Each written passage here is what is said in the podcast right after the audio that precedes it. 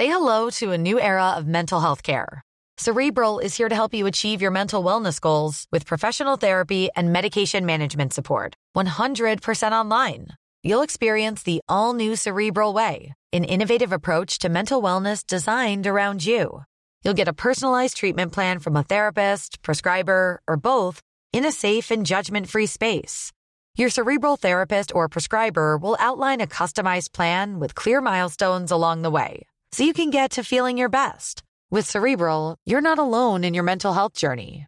We're here to empower you to live a fulfilling life.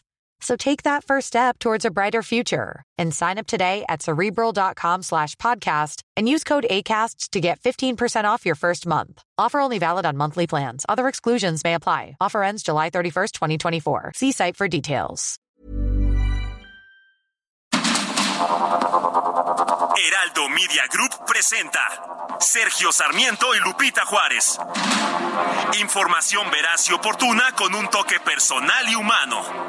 Por el Heraldo Radio, donde la H suena y ahora también se escucha.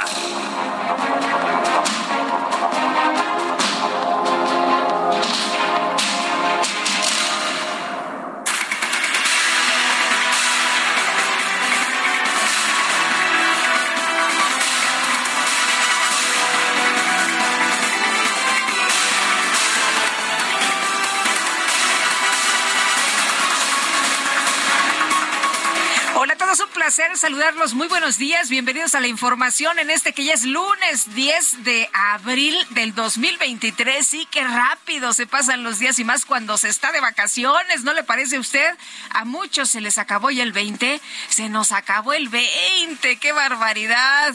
Bueno, y otros le siguen, ¿verdad? Se la siguen por lo menos otra semanita, que es la semana de Pascua.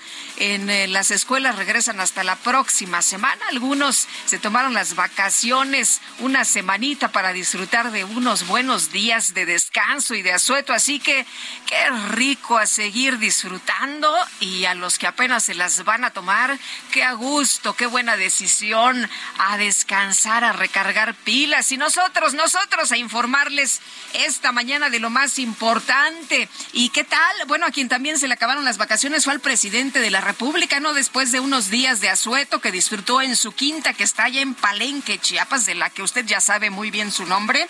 El presidente López Obrador, pues retoma este lunes sus actividades, muchos pendientes, muchos pendientes, y entre ellos, bueno, pues el tema de la migración, estaremos hablando del asunto, está ahí pendiente, pues eh, la situación de los migrantes que murieron quemados, que dejaron morir ahí en esta pues cárcel, eh, aunque le digan de otra manera, pero en este lugar donde murieron 39 personas, una más en un hospital. ¿Y qué tal? Pues podríamos eh, eh, estar ya siendo testigos de la designación de Alejandro Solalinde, como lo dice el sacapuntas del Heraldo esta mañana, frente a la Coordinación Nacional de Asuntos Migratorios y Extranjería. ¿Qué le parece? Además de la desaparición eventual del Instituto Nacional de Migración. Pues de todo esto estaremos atentos y pendientes, por supuesto. Y por lo pronto, por lo pronto, le tengo este resumen de lo más importante.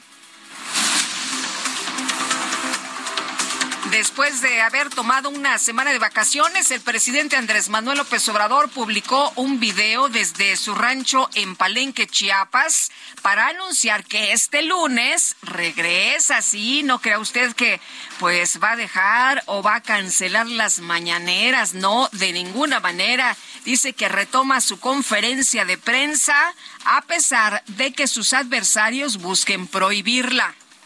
Ya vamos de regreso a la Ciudad de México. Estuvimos en Palenque el fin de semana, ya nos estamos despidiendo de las ceibas, de la guanábana, del mamey, del palo de tinte, de los pájaros, de los araguatos, de las guacamayas. Ya mañana vamos a estar en la mañanera, aunque quieren prohibirla, imagínense, los conservadores son intolerantes. Nada más quieren hablar ellos, no quieren que hablemos todos. Pero bueno, no van a poder. Bueno, dice el presidente, de ninguna manera, vamos a la mañanera, ya la retomamos este lunes y mucho se comentó que, bueno, pues el presidente si retoma la mañanera, que dé información sólida y concisa sobre algunos temas, ¿no? Que no nada más hable de lo que él eh, pues eh, quiere proponer, sino que pues responda a los periodistas, a no a sus paleros, ¿no? sino a los periodistas que van ahí a la mañanera a hacer preguntas serias y le decían inmediatamente, señor presidente, qué gusto que usted siga con las mañaneras porque entonces nos podrá decir, por ejemplo, qué pasa con el desabasto de medicamentos, entre muchos otros temas. ¿Cómo ve usted? ¿Deben o no seguir las mañaneras? ¿Deben o no cancelarse las mañaneras? Bueno, pues eh, más información esta mañana y muy pendientes, por supuesto de la conferencia del presidente el día de hoy, cuáles van a ser los temas que van a tratar en este pues encuentro eh, que tiene de manera regular el presidente. Muy difícilmente se toma días de asueto, pero eh, estos los respetan, ¿no? Los de la Semana Santa no es la primera vez que se los toma, pero ya el día de hoy regresa. Mientras tanto, el dirigente nacional de Morena, Mario Delgado, defendió el plan del gobierno federal para comprar 13 plantas generadoras de energía eléctrica de la empresa Iberdrola. Afirmó que con esta acción se demuestra que la defensa de la soberanía energética es una prioridad para el presidente López Obrador. Citlali Hernández, usted sabe quién es, la secretaria general de Morena, y también sabe usted quién es John Ackerman.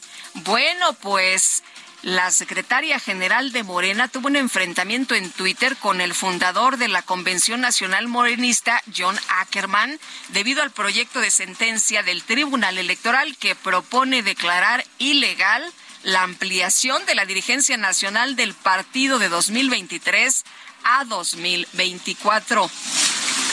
Un análisis del despacho jurídico Mijares Angoitia, Cortés y Fuentes advierte que la iniciativa que permitiría al gobierno federal terminar contratos de manera anticipada por causas de interés público sin resarcimiento de daños es contraria a la legalidad, a la seguridad jurídica y a la libre competencia. El gobierno de El Salvador confirmó que ya concluyó el proceso de repatriación de los cuerpos de sus siete conacionales que murieron en el incendio del pasado 27 de marzo en la estancia provisional migratoria en Ciudad Juárez, Chihuahua. El Instituto Nacional de Migración aclaró que de los más de 100 migrantes que fueron asegurados tras diversos operativos en Matehuala, en San Luis Potosí, solo tiene bajo resguardo a 27, ya que el resto se encuentra a disposición de la Fiscalía General del Estado. ¿Qué está pasando en el país con estas personas que son aseguradas? Eh, ¿Se acuerda usted de esta desaparición que se dio a conocer de personas que iban en transportes turísticos y después, ah, carambolas, ah, caray, ¿qué fue lo que pasó? Descubrieron pues esta red, ¿no? Esta red de trata, eh, de, pues tráfico de personas, de, de tráfico de migrantes terrible lo que pasa en el país y parece que nadie veía, ¿no? Hasta que se descubrió esto. Bueno, a cinco días que comenzó a operar el nuevo albergue para migrantes en la alcaldía de Tláhuac, reveló que ya tiene registradas a 216 personas, las cuales fueron trasladadas desde la zona rosa en la alcaldía Cuauhtémoc. La Consejería Jurídica de la Ciudad de México confirmó que solo una persona fue sancionada por desperdiciar agua este sábado de gloria, a pesar de que hubo reportes de personas arrojando agua en las calles en diversas alcaldías. Los 300 locatarios afectados por el incendio en el área de envases vacíos de la central de Abastos pidieron a las autoridades capitalinas que no los abandonen ante el temor de que los trabajos de reconstrucción duren varios años. Y la Fiscalía General del Estado de México informó que el operador del globo que se incendió y desplomó en Teotihuacán, con un saldo de dos personas muertas, ya fue vinculado a proceso por los delitos de homicidio y de lesiones. Un menor de edad y otras cuatro personas murieron tras un choque entre tres vehículos. Esto ocurrió en la carretera de peaje a Mozoc Perote, en el estado de Tlaxcala. Y este domingo colapsó un segundo edificio del fraccionamiento La Sierra al sur de Tijuana, en Baja California, debido a las fuertes lluvias registradas en esa ciudad desde el comienzo del año y a presuntas malas prácticas de construcción. Un juez de los Estados Unidos emitió un fallo contra la Administración de Alimentos y Medicamentos con el que se suspende el uso de una píldora abortiva de nombre mifepristona en todas las clínicas del país. El secretario de Salud y Servicios Humanos de la Unión Americana, Javier Becerra, declaró que el fallo que amenaza la disponibilidad de la píldora abortiva en Texas no se debe aplicar en todo el país. Y el gobierno de los Estados Unidos confirmó que ya trabaja para identificar la fuente de filtración de diversos documentos militares y de inteligencia altamente confidenciales donde pues aparecieron, eh, ¿sabe usted en qué sitios? En Internet, así, así de sencillo, documentos militares y de inteligencia altamente confidenciales y aparecen en Internet. Imagínense nada más. El gobierno de China confirmó que este fin de semana realizó la simulación de una serie de ataques contra objetivos clave en Taiwán en el segundo día de maniobras militares cerca de la isla. Las autoridades de Irán comenzaron la instalación de cámaras de vigilancia para identificar y sancionar a las mujeres que salgan a la calle sin velo pues la represión en contra de las mujeres, sin duda alguna, a pesar de las miles de manifestaciones que han costado la vida a jóvenes, a hombres, a mujeres eh, jóvenes, eh, en fin, pues eh, ha valido de poco. Comienzan la instalación de cámaras de vigilancia y quien no lleve velo, bueno, pues ya sabe usted lo que le puede pasar. Hemos visto eh, cómo se los llevan detenidos, cómo se las llevan detenidas, simple y sencillamente por el hecho ni siquiera de no portar velo, sino de portarlo mal, ¿no? De llevarlo mal colocado. Así la situación allá en Irán. Y las autoridades francesas trabajan para localizar a ocho personas desaparecidas luego de que un edificio se derrumbó tras una explosión en la ciudad de Marsella. Miles de médicos del Reino Unido planean una huelga de cuatro días para este martes con el propósito de exigir aumentos salariales para compensar el incremento de los precios de productos y servicios. El presidente de Ecuador, Guillermo Lazo, se dio por notificado del incendio, del inicio, quiero decir, del inicio del proceso de juicio político en su contra por presunto peculado. Bueno, y la presidenta de Honduras, Xiomara Castro, anunció una intervención en las cárceles de su país debido a una serie de enfrentamientos entre pandilleros presos, lo cual ha dejado el saldo de un muerto y siete heridos. La Asociación Nacional de Intérpretes de México confirmó este lunes el fallecimiento de Julián Figueroa, hijo de la actriz Maribel Guardia y del cantautor Joan Sebastián. Tenía 28 años este joven, del único hijo de Maribel Guardia, quien ha pedido que por favor, por favor, respeten estos momentos tras la dolorosa tragedia. En información de los deportes, los eh, Reyes de Tampa Bay igualaron a los, eh, pues el mejor inicio de una temporada de grandes ligas en 20 años al derrotar 11-0 a los Atléticos de Oakland. Y el jugador del Villarreal, Alex Baena, acusó al mediocampista uruguayo del Real Madrid, Federico Valverde, de haberlo golpeado al finalizar el partido, en el que eh, pues el submarino amarillo venció 3-2 a los merengues. Las destacadas de El Heraldo de México. Con tu física y tu química, también tu anatomía, la cerveza y el tequila y tu boca con la mía, ya no puedo más, ya no puedo más, ya no puedo más, ya no puedo más. Con esta melodía, tu color, tu fantasía, con tu filosofía, mi cabeza está vacía, ya no puedo más, ya no puedo más, ya no puedo más,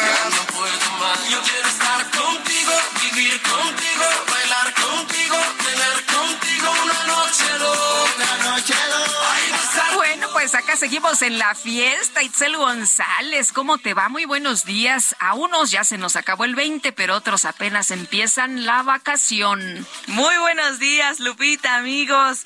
Aquí trabajando al tope del rendimiento. Hoy es lunes 10 de abril del 2023 un saludo a quienes ya van rumbo al trabajo, un saludo a quienes van regresando del trabajo y otro saludo más fuerte y con poquita envidia a quienes nos escuchan desde su vacación, que todavía, como tú dices, les queda una semana, los niños, los, los maestros, pues de primaria todavía, secundaria, preescolar, todavía tienen una semanita más de vacaciones. Muchas gracias por acompañarnos toda la semana completamente en vivo a través del Heraldo Radio y el Heraldo de En Estados Unidos, Now Media. No, hombre, andamos. andamos con todo, ¿no? Este, sin fronteras, ¿verdad? Sí, de, aquí sí, para allá, sí. de un lado a otro. De aquí para allá y de allá para Y de acá. allá para acá, muy contentos y bienvenidos a la información de este lunes. Arrancamos porque está cargadito el Heraldo de México, así que comenzamos con las destacadas. Queremos mandar un saludo, do, do, do, sí, sí, sí, sí, va, va, va, va, pi, pi, pi, En primera plana, relocalización buscan captar 10 mil millones de dólares por autopartes. El gobierno de México espera dicha inversión de empresas automotrices que buscan asentarse en territorio nacional en el presente año. País, en primer trimestre crecen empleos. Se crearon 44.558 opciones de trabajo en la capital del país, que representa 6.038 más que los registrados en 2022. Ciudad de México, migrantes construyen su propio refugio. Familias acampan en Colonia Juárez a la espera de trámites. Estados, El Salvador se refugian en Chiapas. Migrantes huyen de medidas impuestas por Bukele. Salen de su país sin contar con un plan. Orbe contra Taiwán. Beijing simula ataques por tres días. China aumenta la presión sobre la isla en respuesta a la visita de la presidenta a los Estados Unidos. Meta Liga MX debuta con un triunfo en su primer partido al frente de Pumas. El turco inicia con el pie derecho al ganar de local. Y finalmente, en mercados, cambio climático busca saber innovar en agro. Víctor Villalobos dice que ya enfocan planes estratégicos. Lupita, amigos, hasta aquí las destacadas del Heraldo. Muy feliz lunes. Igualmente, Itzel, muchas gracias. Buenos días, feliz lunes. Y ya son las 7 de la mañana con 16 minutos.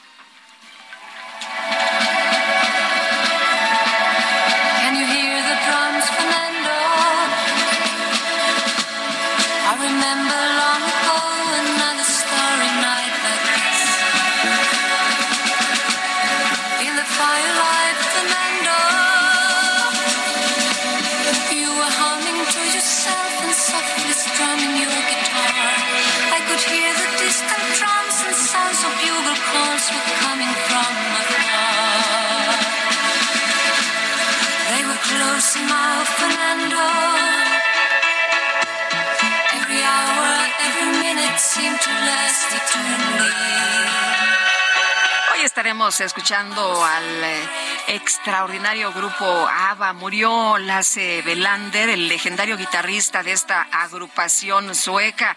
La familia compartió la noticia en las redes sociales. El músico tenía 70 años y participó en los discos más importantes de la banda. Lasse Belander tenía 70 años y murió a causa de un cáncer, según lo comunicó la familia.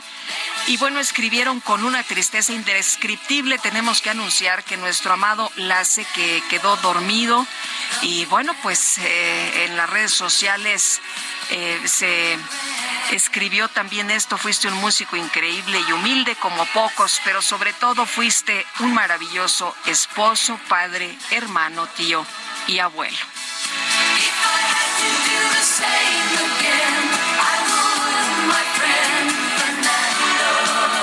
Así, así estaremos eh, rindiendo este homenaje a Lasse Belander, este guitarrista de ABBA.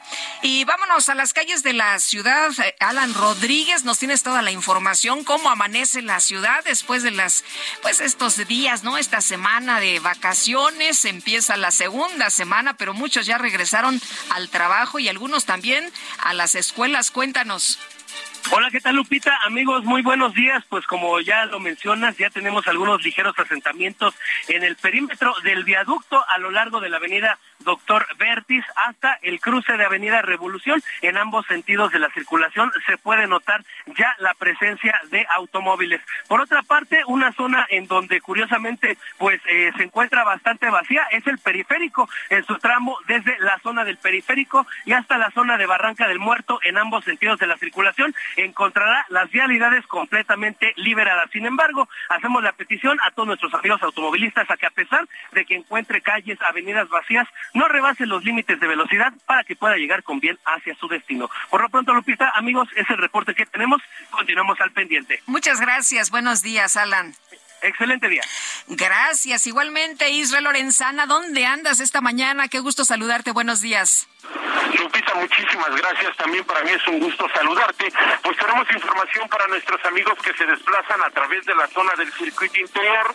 Nosotros ya hemos recorrido parte de Río Consulado desde la avenida Oceanía y hasta la zona de Eduardo Molina y en términos generales una circulación aceptable, Lupita. Hay algunos asentamientos en los carriles laterales, pero nada para abandonar esta importante arteria. Esto con dirección hacia la calzada de Guadalupe, la calzada de los Misterios o más allá para nuestros amigos que se incorporan a insurgentes. Si requieren alguna alternativa, el F3 Norte puede ser una buena opción esta mañana. El sentido opuesto, de igual forma, sin ningún problema, la circulación a buena velocidad, esto con dirección hacia el aeropuerto capitalino o para nuestros amigos que van hacia la zona oriente, hacia la calzada general de Ignacio Zaragoza. Lupita, la información que te tengo. Gracias, Israel. Hasta luego. Hasta luego, muy buenos días. Y tenemos información con nuestra compañera reportera Verónica Sánchez. Verónica, ¿qué tal? Buenos días.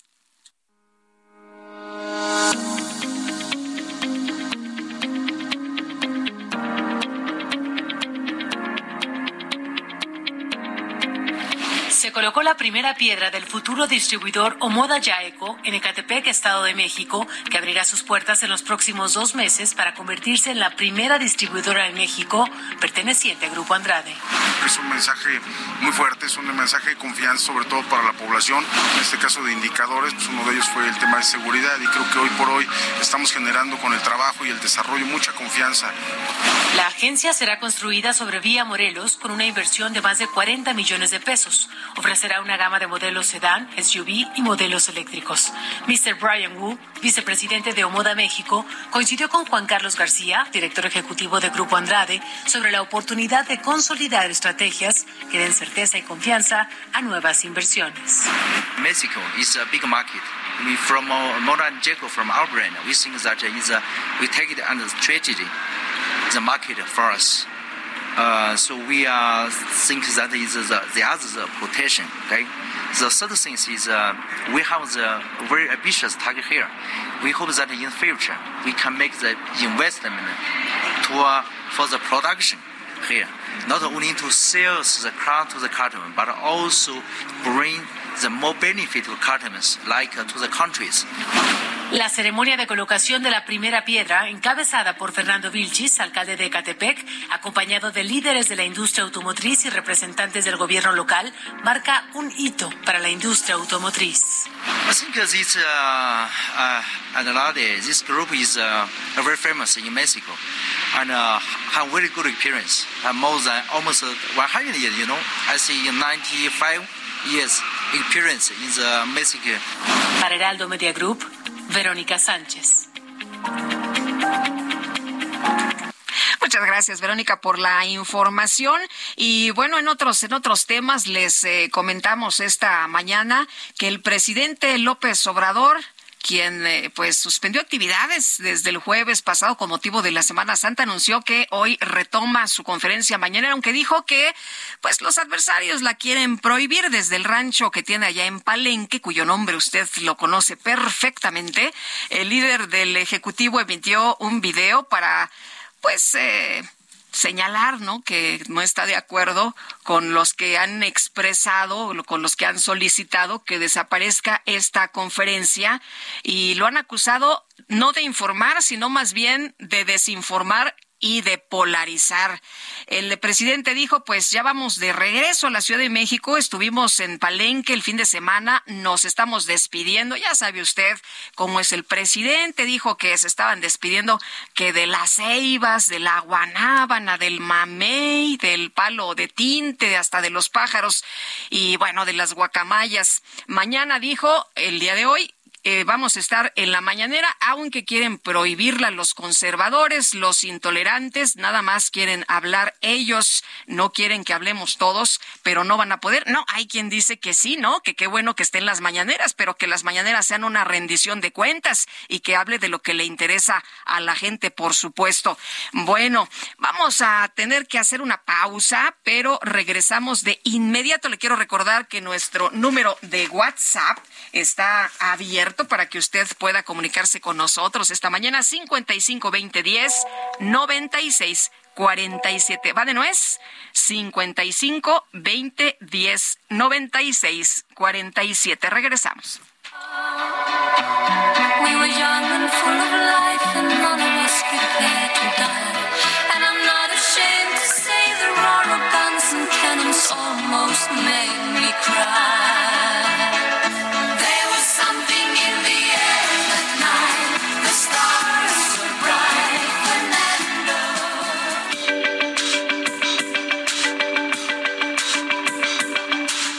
Sarmiento y Lupita Juárez quieren conocer tu opinión, tus comentarios o simplemente envía un saludo para hacer más cálida esta mañana.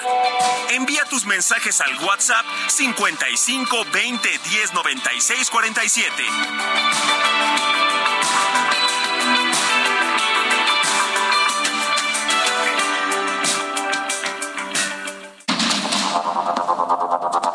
Continuamos con Sergio Sarmiento y Lupita Juárez por el Heraldo Radio.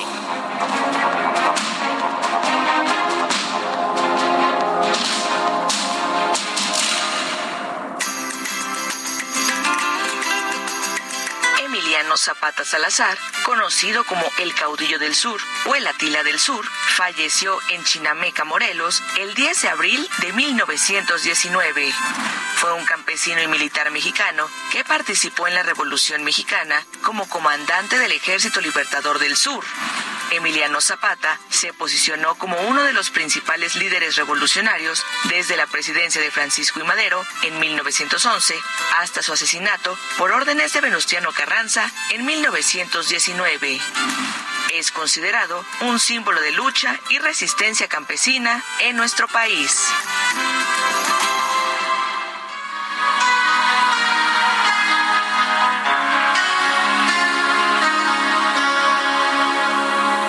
I don't wanna talk about things we've gone through, though it's hurting me. Now it's history. I played all my cards, and that's what you've done too. Nothing more to say. No more race to play. The winner takes it all. The loser standing small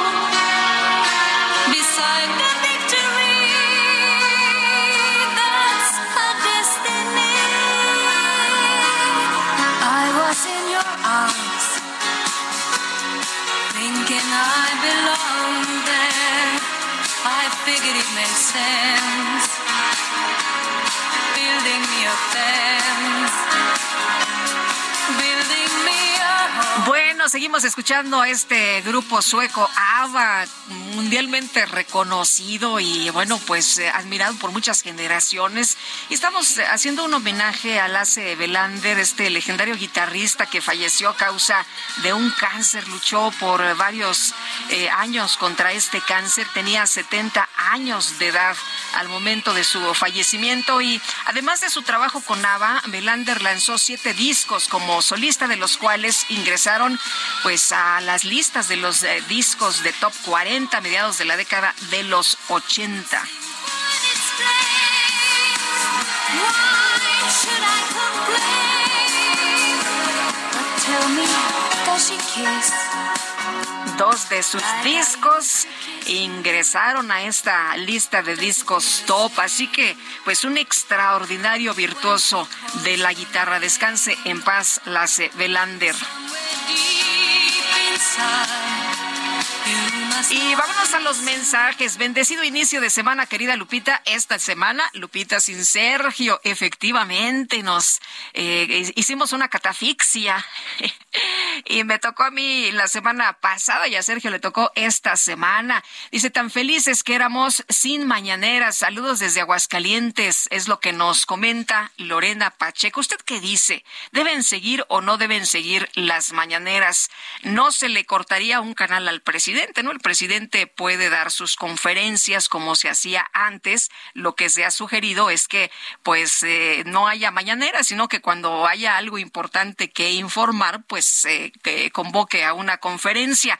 En fin, ha sido una discusión desde hace que unos días, ¿no? Que se propuso por ahí por la politóloga Denise Dresser eh, sobre este sobre este tema. El presidente ya respondió, dijo no, de ninguna manera. los conservadores nos quieren callar, pero nosotros vamos a seguir. ¿Cuál es su opinión? Buenos días, mi querida Lupita. Mi opinión es que ya no haya mañaneras y ese presupuesto que ocupan las mañaneras se ocupe para mejorar los servicios de salud. Atentamente, Elizabeth de Ixtapaluca. Reciban un fuerte abrazo. Lo recibimos, Elizabeth, con mucho gusto.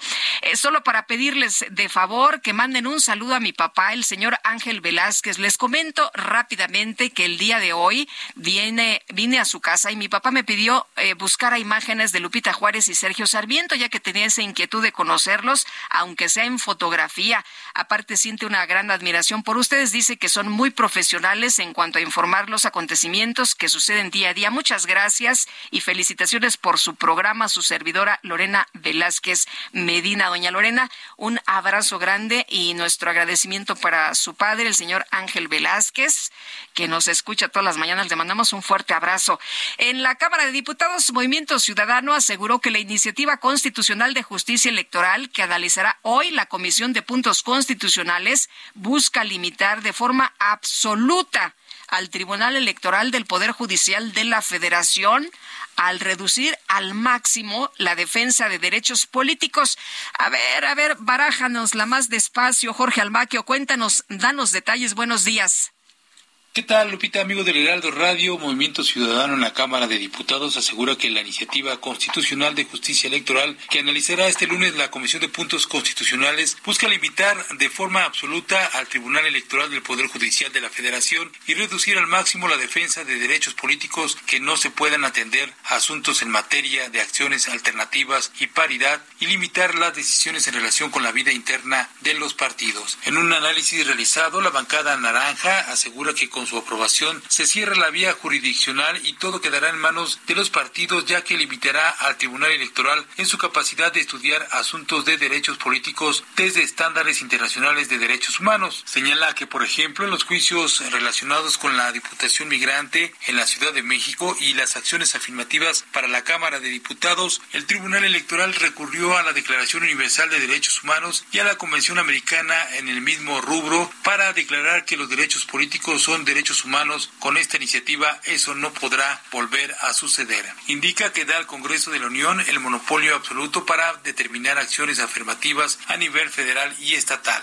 Otro punto que destaca Movimiento Ciudadano en San Lázaro es que además le otorga poder absoluto a los partidos para postular o no candidaturas de grupos sobre representados, así como tener en sus órganos internos representación de estos grupos, además de que en ejercicio de su autodeterminación y autoorganización establecerán en sus normas estatutarias las reglas para la designación de sus dirigencias, así como las reglas para garantizar el principio de paridad de género en la integración de sus órganos colegiados. Como el Tribunal Electoral no podrá conocer de estos temas, los partidos políticos pueden excluir a cualquier grupo sin rendir cuentas a ninguna autoridad y los militantes quedan sin protección. Jorge Álvarez Maínez, coordinador de MC en la Cámara Baja, exhortó a los partidos de la Alianza Va por México a actuar con congruencia y no aprobar con Morena la reforma constitucional que limita las facultades del Tribunal Electoral. Por eso estamos lanzando una exigencia contundente en defensa de la democracia, en defensa de las facultades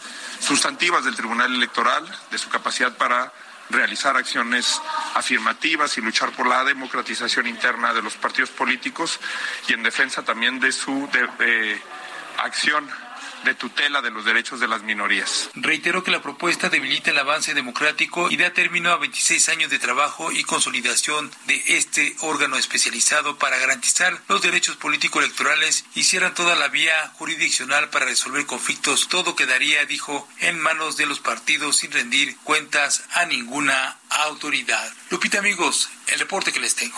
Buen día. Muchas gracias, Jorge. Muy buenos días. Y vamos a platicar del tema con Juan Ramiro Robledo Ruiz, precisamente presidente de la Comisión de Puntos Constitucionales de la Cámara de Diputados. Juan Ramiro, gracias por tomar nuestra llamada. Muy buenos días.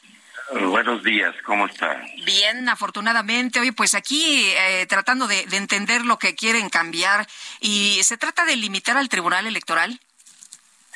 Se trata de trazar correctamente una división entre los poderes para que las leyes las haga en todos los terrenos el Congreso de la Unión y los tribunales apliquen las leyes sin ir más allá con interpretaciones que crean nuevas normas. Eso por lo que toca a la organización y funcionamiento interno de las cámaras. Por lo que toca al resto de las atribuciones del Tribunal Electoral, pues continúan vigentes todos los principios de la Constitución y desde luego todos los recursos legales para personas, para grupos, para partidos, están en la ley en la Constitución eh, inamovibles. Creo que es un asunto de interpretación, de interpretación nada más. Y bueno, el grupo parlamentario que no ha estado de acuerdo, pues es el que ha generado alguna crítica muy legítima pero todos los demás fueron muy coincidentes y aportaron todos a redactar una iniciativa que nos enviaron vía la mesa directiva para que en el seno de la comisión se discuta y se dictamine y en su caso se apruebe. Es apenas una iniciativa con un proyecto de dictamen. Tiene algunas cosas muy interesantes y otras, pues el derecho es opinable, no es una ciencia exacta, pues son están sujetas, abiertas a la discusión pública y privada, desde luego. De eso se trata. Sí. Eh, eh, Juan Ramiro, eh, hay quien dice que esto es para que pues no haya rendición de cuentas. Explícanos, em, los partidos políticos es lo que a lo que aspiran a no rendir cuentas. Pero no son los partidos políticos, son los las diputadas y los diputados de la 65 legislatura. Desde luego están agrupados por pues por afinidades parlamentarias que tienen origen los partidos, pero no son exactamente los partidos. Se trata de ordenar la relación entre el tribunal y la Cámara de Diputados. Los partidos siguen igual con sus mismas obligaciones de organizarse y de rendir cuentas ante sus miembros y de pues aclarar cualquier discusión por las vías judiciales que hay, por la vía del amparo, por acciones inconstitucionales que pueden ir a la Corte cuando una minoría de diputados no acepta una ley, no está de acuerdo con lo que se aprobó. Y todo eso es igual. Simplemente se trata, al decir de las consideraciones de los uh, iniciantes, pues de establecer una división clara entre poderes, nada más. O sea, no significa que no les gusten los organismos autónomos ni que no quieran respetar las leyes tal como están eh, o, las normas eh, establecidas. Les guste o no les guste, el tribunal ahí está y ahí seguirá. Y, es parte del Poder Judicial. Arriba del tribunal solo está la Corte. Bien, por ejemplo, hay, hay una cosa que no se ha entendido bien, que es en parte de esta reforma, de esta propuesta, darle al Congreso de manera explícita la facultad para determinar el alcance y el contenido de las acciones afirmativas para todos los grupos minoritarios y desde luego por lo que toca al principio de paridad de género. Pero eso no significa que se vaya, vayan a desaparecer o limitar las acciones afirmativas, al contrario, el, el tribunal puede seguir actuando en esta materia, pues en cualquier solicitud que le haga una persona del género que sea, mujer u hombre, que aspire y que por algún cargo aspire a ingresar a una asociación política, un partido, etcétera. Pero quien debe establecer eso debe ser la ley, mire, eh, las acciones afirmativas, eh, sobre todo lo que tiene que ver con la paridad de género, ha, ha establecido de una manera muy clara reglas que ya son una realidad en los órganos públicos, sobre todo en el Congreso. Hay una igualdad numérica entre hombres y mujeres y eso es una realidad. Ha sido impulsado por acciones que se establecieron inicialmente en la ley. Ahí la ley se vuelve muy revolucionaria porque empuja para ir cambiando la realidad social y bueno, lo ha logrado en el terreno público, pero la paridad de género eh, está muy lejos de ser atendida por el Tribunal Electoral en otros ámbitos sociales, en la escuela, en el trabajo, en el mundo cotidiano de la realidad de la sociedad mexicana. Eso no tiene que ver con los asuntos electorales. ¿Y de quién debe ser responsabilidad? Pues de quien hace las leyes, del Congreso. Es una disposición para darle al Congreso estas facultades y, y para ampliar su alcance para darle universalidad al principio de paridad de género, para que sea no nada más en el Congreso y en el gobierno donde haya esa paridad de género, sino en todas partes. El tribunal no puede ordenar que en una escuela haya paridad de género, por ejemplo, ni igualdad de oportunidades en una universidad o en el trabajo.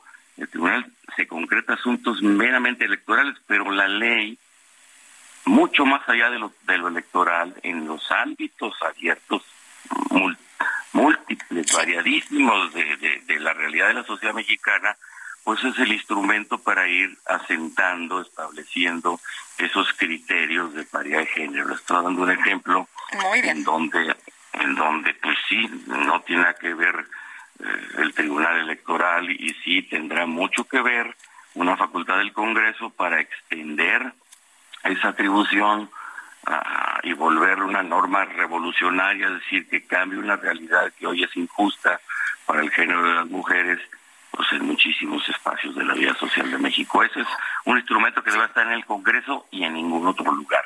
Bueno. Es otro ejemplo pues, del contenido de la iniciativa. Juan Ramiro, muchas gracias por conversar con nosotros esta mañana. Muy buenos días. Muy bien, buenos días. Hasta luego. Y con la adquisición de 13 plantas generadoras de energía eléctrica, el presidente nacional de Morena, Mario Delgado, afirmó que se está frente a una nueva nacionalización del sector eléctrico del país. Pues estaban muy contentos, ¿no? Por esta nueva, como dijo el presidente, nacionalización. Jorge Almaquio, cuéntanos qué tal. Muy buenos días.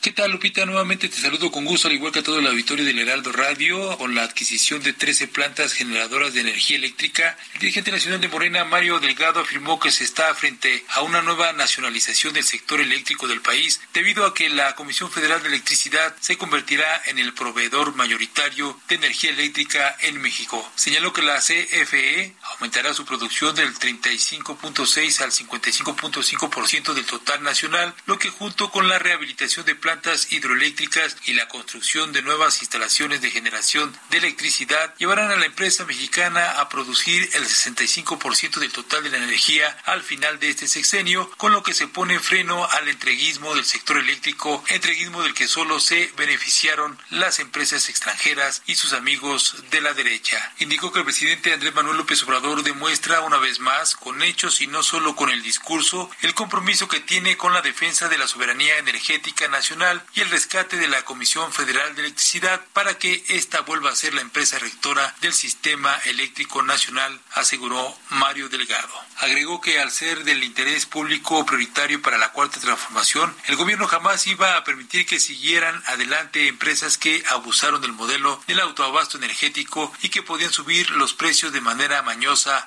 a los consumidores. El líder morenista subrayó que el acuerdo de compra de las 13 plantas se realizó de manera abierta y con el reconocimiento del sector privado a la política energética de la cuarta transformación, lejos de las confrontaciones y en pleno ejercicio de la soberanía nacional para definir el futuro de la generación eléctrica en el país. Lupita, amigos, el reporte que les tengo. Muchas gracias, Jorge. Muy buenos días. Y para pues seguir con este tema, si le parece bien, vamos a conversar con Eric Sánchez Salas, vicepresidente de México y Centroamérica para Restart. ¿Cómo estás, Eric? Qué gusto saludarte esta mañana. Muy buenos días. Hola, ¿qué tal Lupita? Mucho mucho gusto. Gracias por invitarme a platicar de nuevo contigo y tu audiencia. Oye, pues eh, dice el eh, dirigente de Morena, Mario Delgado, que se está frente a una nueva nacionalización del sector eléctrico del país. Eh, ¿Cómo, cómo eh, nos explicamos esto? Eh, hay quien señala que ni el gobierno de México ni la Comisión Federal de Electricidad son propietarios de ninguna planta. Cuéntanos, en realidad, ¿qué fue lo que se hizo? ¿Cuál, ¿De qué se trata esta transacción? Bueno, eh, es un proceso un poco más complejo, eh, eh, probablemente por nacionalización, y diría al paso, afortunadamente no se trata de eso.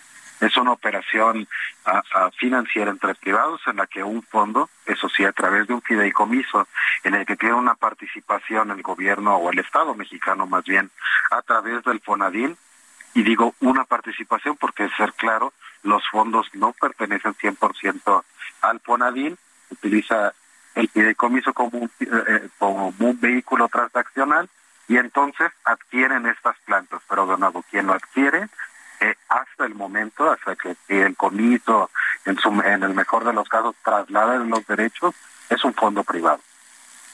Eh, Eric, ahora eh, pues eh, sigue insistiendo Morena en que esto es una nacionalización del sector eléctrico del país y que pues ahora sí vamos a tener soberanía. Eh, eh, creo que lo relevante aquí es decir, eh, es decir que toda la energía que entregaban estas plantas ya era entregada a la Comisión Federal de Electricidad a través de los contratos ah, llamados PIES. Eh, y- quizás el fondo sería ah, ah, señalar que durante la adquisición no se va a sumar un solo watt más de generación al sistema eléctrico. Y quizás como subtexto co- mencionar que para, ah, eh, de acuerdo a las estimaciones propias de eh, la, proyección de desarrollo de infraestructura eléctrica del país y la generación, ah, la demanda de generación eléctrica, la cual siempre es constante y creciente, hacia el 2024 podríamos estimar alrededor de unos 20 terawatts al año de diferencial entre la, la producción instalada versus la demanda. Eso quizás es algo que queda por resolver y no se resuelve otra vez trasladando derechos a la operación para, para alguien o alguien más. Eh, ¿Consideras tú que entonces esta no fue una buena transacción o sí fue una buena transacción? Eh, eh, es, es, es una buenísima pregunta. Estos seis mil millones de dólares, que tres mil millones de dólares actualmente se podrían estar alocados dentro del FONADIN, el resto tendría que operar el, el fondo como un instrumento para finalmente conseguirlos, deuda, y que esta definitivamente quedaría dentro de Hacienda registrada en los requerimientos financieros del sector público.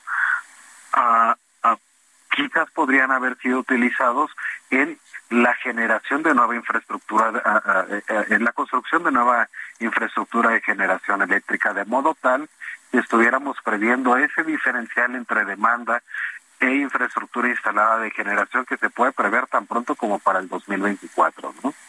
Eric, eh, mucho se dijo que qué barbaridad, que nos habían venido prácticamente pues eh, estas eh, plantas chatarras, pero ¿cuál es la situación de las plantas? No es el caso. También buscaría ah, mucho ser como objetivo y prudente en eso. La planta, eh, eh, quizás con la mayor edad, está alrededor de los 20, 22 años. Esto la pondría a mitad de, de su vida útil. Sin embargo, tampoco son plantas eh, nuevas, ¿no? El precio, de acuerdo a las valoraciones del mercado, siendo un mercado actualmente bastante competitivo, sí nos está acercando más a lo que fueran unas plantas nuevas y con esto tener eh, alrededor de 35, 40 años de vida útil. Sin embargo, como se están comprando, eh, pongámoslo o en palabras fáciles para la audiencia, en paquete, las están agrupando y poniendo este precio como, como, como un precio, ah, digamos, para todas. O sea, es, es probable que no se haya utilizado una matriz de precios unitarios para, para ellos, sin embargo, esto no suele estar tan errado porque, y esto es de nuevo asumiendo, porque no se han hecho públicos, ah, ah, las estructuras particulares de cómo se operará, se ha mencionado que será operado por la CFE, sin embargo habría que ir al detalle si la CFE actualmente tiene de entrada capacidad operativa para sumar y valga la redundancia, la operación de 13 plantas adicionales a las que ya tiene. El personal, el personal está capacitado para hacerlo, la tecnología es algo que ya conoce, o habrá como ha sido el caso replicante de la refinería de Deer Park, un periodo, ya fueron tres a cinco años, en el que seguirá operando quien está operando, eh, eh, de modo que permita capacitar, llamémosle, la transferencia de tecnología a la PP y que en algún momento llegarán a operar plenos. Muy Todo ese tipo de detalles habría que considerar. Pues estaremos muy atentos. Muchas gracias, Eric, como siempre, por platicar con nosotros. Muy buenos días. Mario, muchas gracias. Hasta luego. Saludos. Y nosotros tenemos que hacer una pausa, pero regresamos rapidísimo. Nuestro número de WhatsApp 5520 1096 47.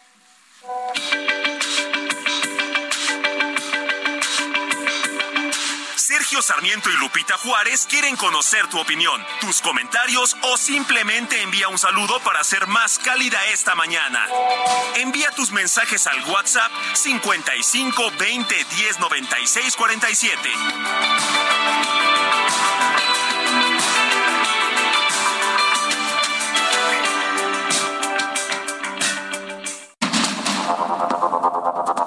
Continuamos con Sergio Sarmiento y Lupita Juárez por el Heraldo Radio.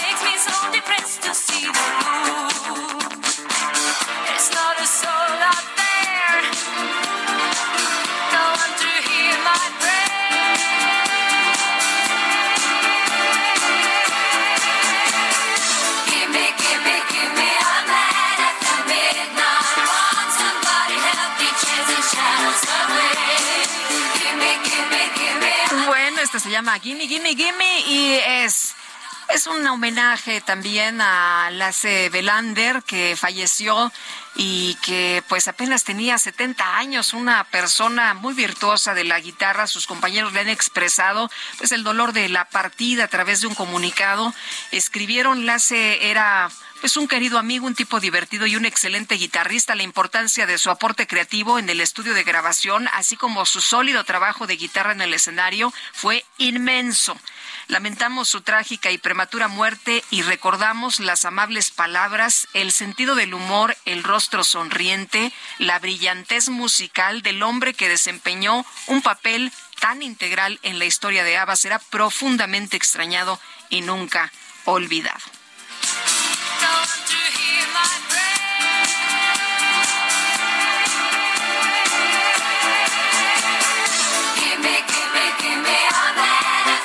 Descanse en paz, Lace Belanderi. Nos dice una persona del auditorio, feliz regreso, Lupita, ya mis mañanas serán agradables al escuchar tus comentarios. La mejor manera de decir gracias por estar ahí, donde la noticia requiere de un toque de alegría y reflexión al mismo tiempo. Bendiciones, soy el profesor Fernández del Estado de México. Profe Fernández, muchas gracias. Qué bueno que nos sintoniza como todas las mañanas. Le mando un abrazo. Buenos días desde Monterrey, los escucho todos los días en mis vueltas matutinas. Eva, gracias, Eva, acompáñanos siempre cuando andes dando tus vueltas. Qué bueno que nos escuchas. Y nos dice otra persona, buenos días, si todos esos millones de pesos que el señor se gasta en un ejercicio inútil de descalificaciones, mentiras, polarización y sus elefantes blancos se invirtiera en solventar las necesidades más apremiantes de los más pobres, otra sería la situación de la población, al menos de los más necesitados, es lo que nos escribe Ana esta mañana. Muchas gracias, Ana, por tu comentario. Y vámonos al clima. El pronóstico del tiempo con Sergio Sarmiento y Lupita Juárez.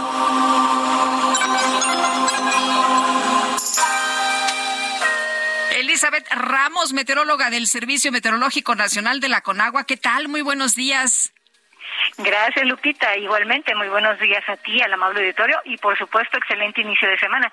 Pues, Lupita, tenemos dos canales de baja presión, entrada de humedad de ambos litorales e inestabilidad atmosférica superior, que van a ocasionar chubascos vespertinos y lluvias puntuales fuertes con tormentas eléctricas y posible caída de granizo sobre entidades del norte, centro, oriente, sur y sureste del país. Se prevén lluvias puntuales muy fuertes a intensas en zonas de Nuevo León, Tamaulipas, San Luis Potosí, Querétaro, Hidalgo, Puebla y Veracruz. Hay que tomar precaución, ya que dichas lluvias podrían incrementar los niveles de ríos y arroyos, así como ocasionar deslaves e inundaciones en zonas bajas de estas entidades. Por otro lado, les comento que una circulación anticiclónica continuará generando ambiente caluroso a muy caluroso en el litoral del Pacífico mexicano. Y finalmente, para la Ciudad de México, va a predominar cielo medio nublado a nublado gran parte del día. Se pronostica una temperatura máxima de 24 a 26 grados con ambiente cálido y hay probabilidad de lluvias puntuales fuertes acompañadas de descargas eléctricas, rachas de viento y posible caída de granizo a partir de las 16 horas. Así que les recomendamos tomar sus precauciones.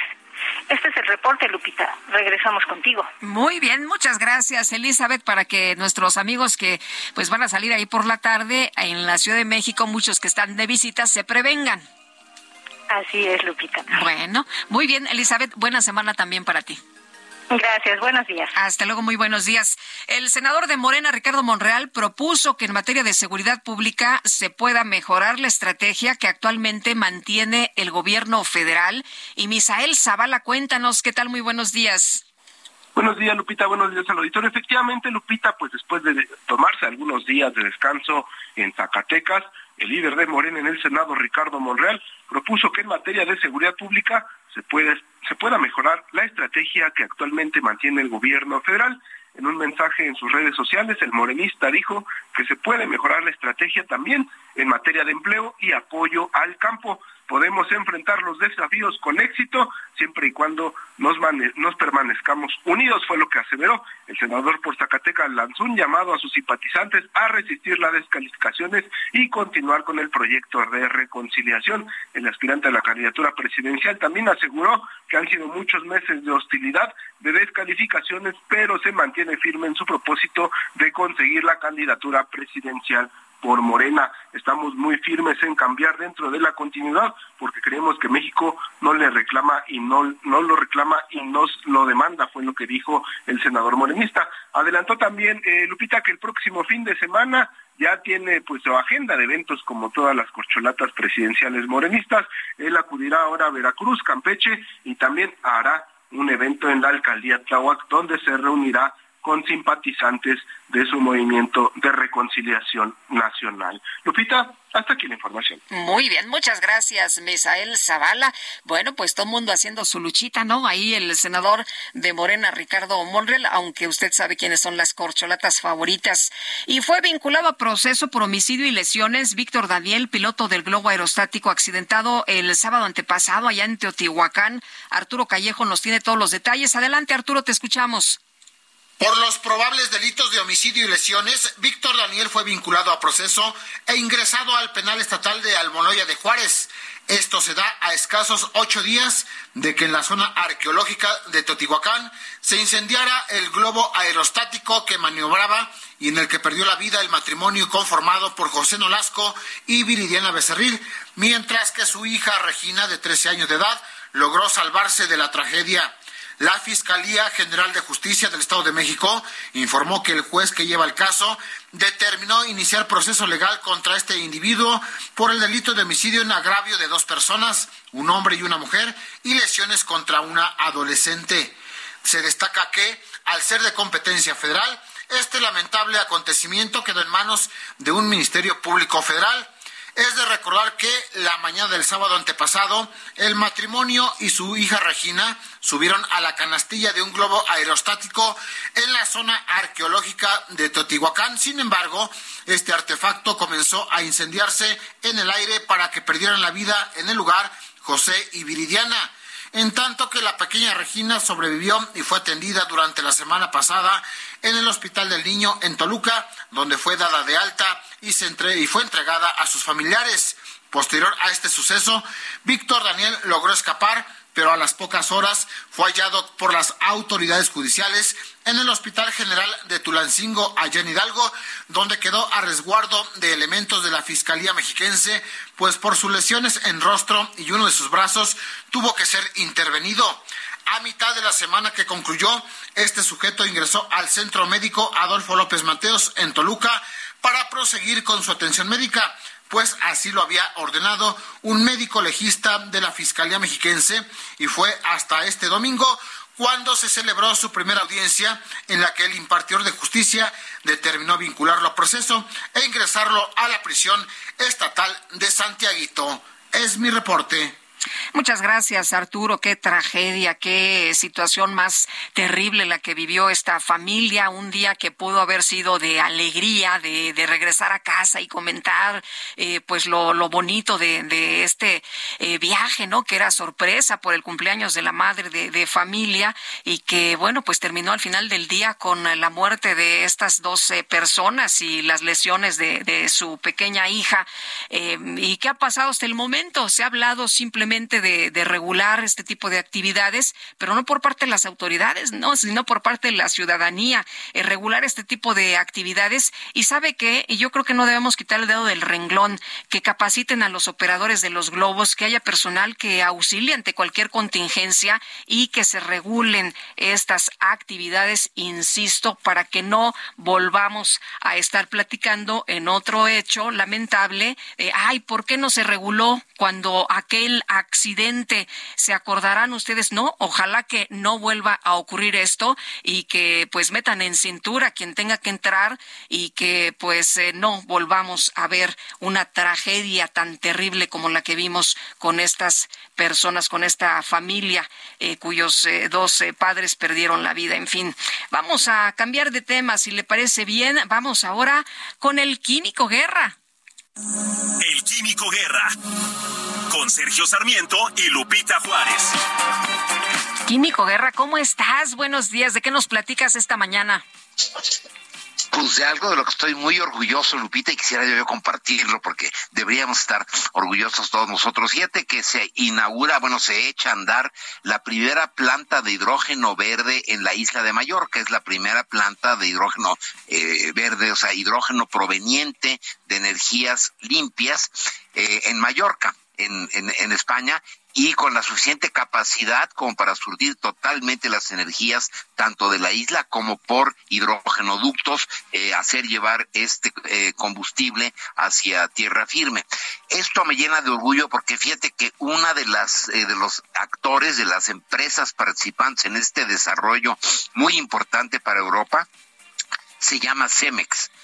Cementos Mexicanos. Cemex tiene una larga historia ya de involucramiento con las cuestiones ambientales, protección al medio ambiente, ha hecho eh, esfuerzos muy importantes y ha patentado diversos eh, procesos para disminuir sus emisiones, para disminuir también el impacto ecológico que tienen sus plantas, ha recibido reconocimientos internacionales. Bueno, es uno de los principales actores a nivel global. Eso también nos debe llenar de orgullo, ¿no? Eh, en la fabricación fabricación de cemento, es eh, superavitario, Cemex eh, llena totalmente las necesidades de México y nos eh, permite exportar cemento trayendo divisas al país, pero ahora involucradísimo Cemex en esta cuestión de cómo vamos a caminar hacia el futuro con el hidrógeno verde. El principal componente de un saco de cemento, cuando compras un saco de cemento, Lupita, nunca hay que olvidar que el 80% del costo de ese saco es energía.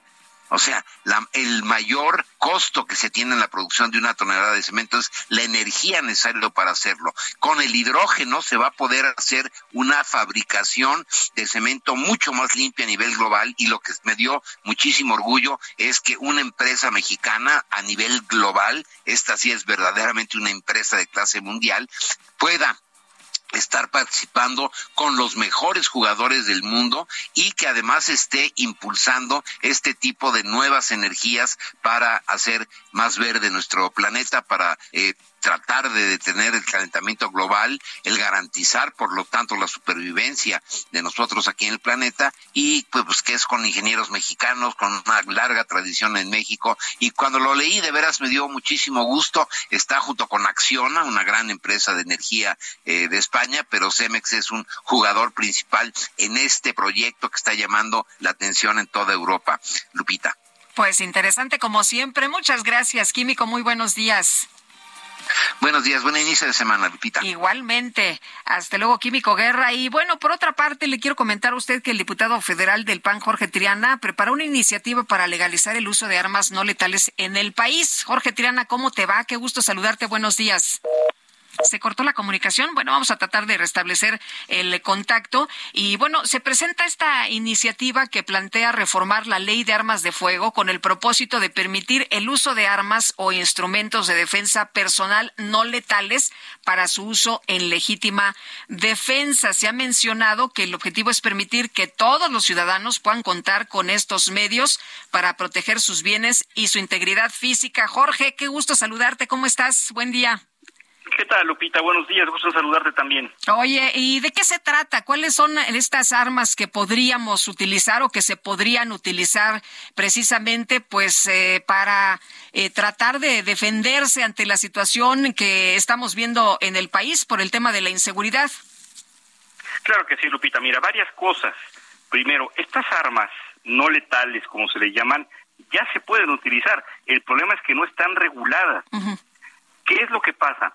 Si una mujer en el transporte público, que es donde sufre más agresiones, ¿eh? en, las zonas urbanas del transporte público es donde se disparan los índices de agresiones sexuales, de asaltos, etcétera, principalmente contra mujeres. Si una mujer saca un aerosol eh, de gas, eh, pimienta, eh, y, y, se quiere defender ante una agresión de una persona y le rocía esta, esta, este gas al agresor, pues eh, termina el asunto del Ministerio Público y el agresor puede decir tranquilamente, yo iba caminando y la mujer me lo echó en la cara. Y como no está regulado, pues puede considerarse una una una agresión, una un, intento de lesión eh, eh, de parte de la de la víctima y de víctima pasa a victimaria porque no hay un marco legal para utilizar este tipo de, de instrumentos o de herramientas no letales. Entonces se necesita un marco legal. ¿Qué estamos proponiendo? Que eh, eh, el ejército mexicano, en el marco de su, de su potestad que tiene, pueda elaborar un catálogo de armas no letales que queden excluidas de su prohibición como armas de uso exclusivo del ejército. ¿De cuáles estamos hablando? Estamos hablando de cosas muy sencillas, este gas que te estoy comentando, los famosos teasers o máquinas de, de choques, bastones de choques. Como descargas eléctricas, ¿no?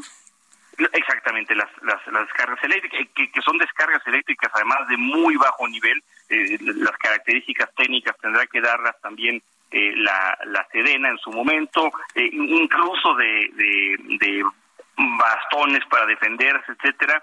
No son armas blancas, un arma blanca es un cuchillo, eso no lo estamos incluyendo, un, un, un vaya un este un, un arma punzocortante, son simplemente armas no, porque si si permites ese tipo de armas sería la ley de la selva la ley del más fuerte no el que el que ataque primero pues es el que el que vence. Por supuesto imagínate una guerra de cuchillos no en la en, la en la calle. Estamos en contra de la de la libre portación de armas creemos que no es la solución no no va por ahí porque muchos medios lo han manejado por ese lado y simplemente darle un marco regulatorio a través de la Sedena a estas armas no letales y que no suceda lo que te acabo de comentar, que la víctima se convierta en victimario, ¿no? Que haya un registro de cada una de estas armas, porque en este momento lamentablemente solo se pueden comprar en el mercado negro, no están reguladas. Eh, Jorge, eh, ¿crees que realmente con este tipo de legalización de armas no letales en el país pudiera haber un cambio, pudiera haber eh, alguna situación distinta a lo que estamos enfrentando día a día? Mira, a mí me parece que, eh, y, lo, y, lo, digo con toda sinceridad, no, no, no va, no, no va a solucionar de fondo el problema. El problema tiene que ver con, con tejido social, tiene que. Se nos volvió a cortar. Bueno, vamos a tratar de restablecer el, el contacto. Eh, pero usted qué piensa? Legalizar el uso de armas no letales en el país, estos aerosoles, estos bastones, estos eh, pues instrumentos para para dar toques, para estas descargas eléctricas. Esto nos va a cambiar la vida, nos va a cambiar la situación a la que nos enfrentamos en materia de inseguridad todos los días. Eh, Jorge, nos decías que que pues esto tiene muchas cosas en las que se tiene que trabajar, ¿no? Eh, nos decías el tejido social.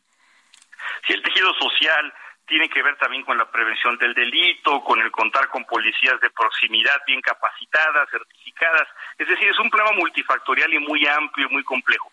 Pero por lo menos vamos a dar elementos para que, eh, insisto, especialmente las mujeres, que es a quien va dirigido esencialmente la iniciativa, puedan contar con un elemento para defenderse porque están en la indefensión absoluta en este momento y, y, y hay, una, hay una oleada delictiva tremenda, ¿no?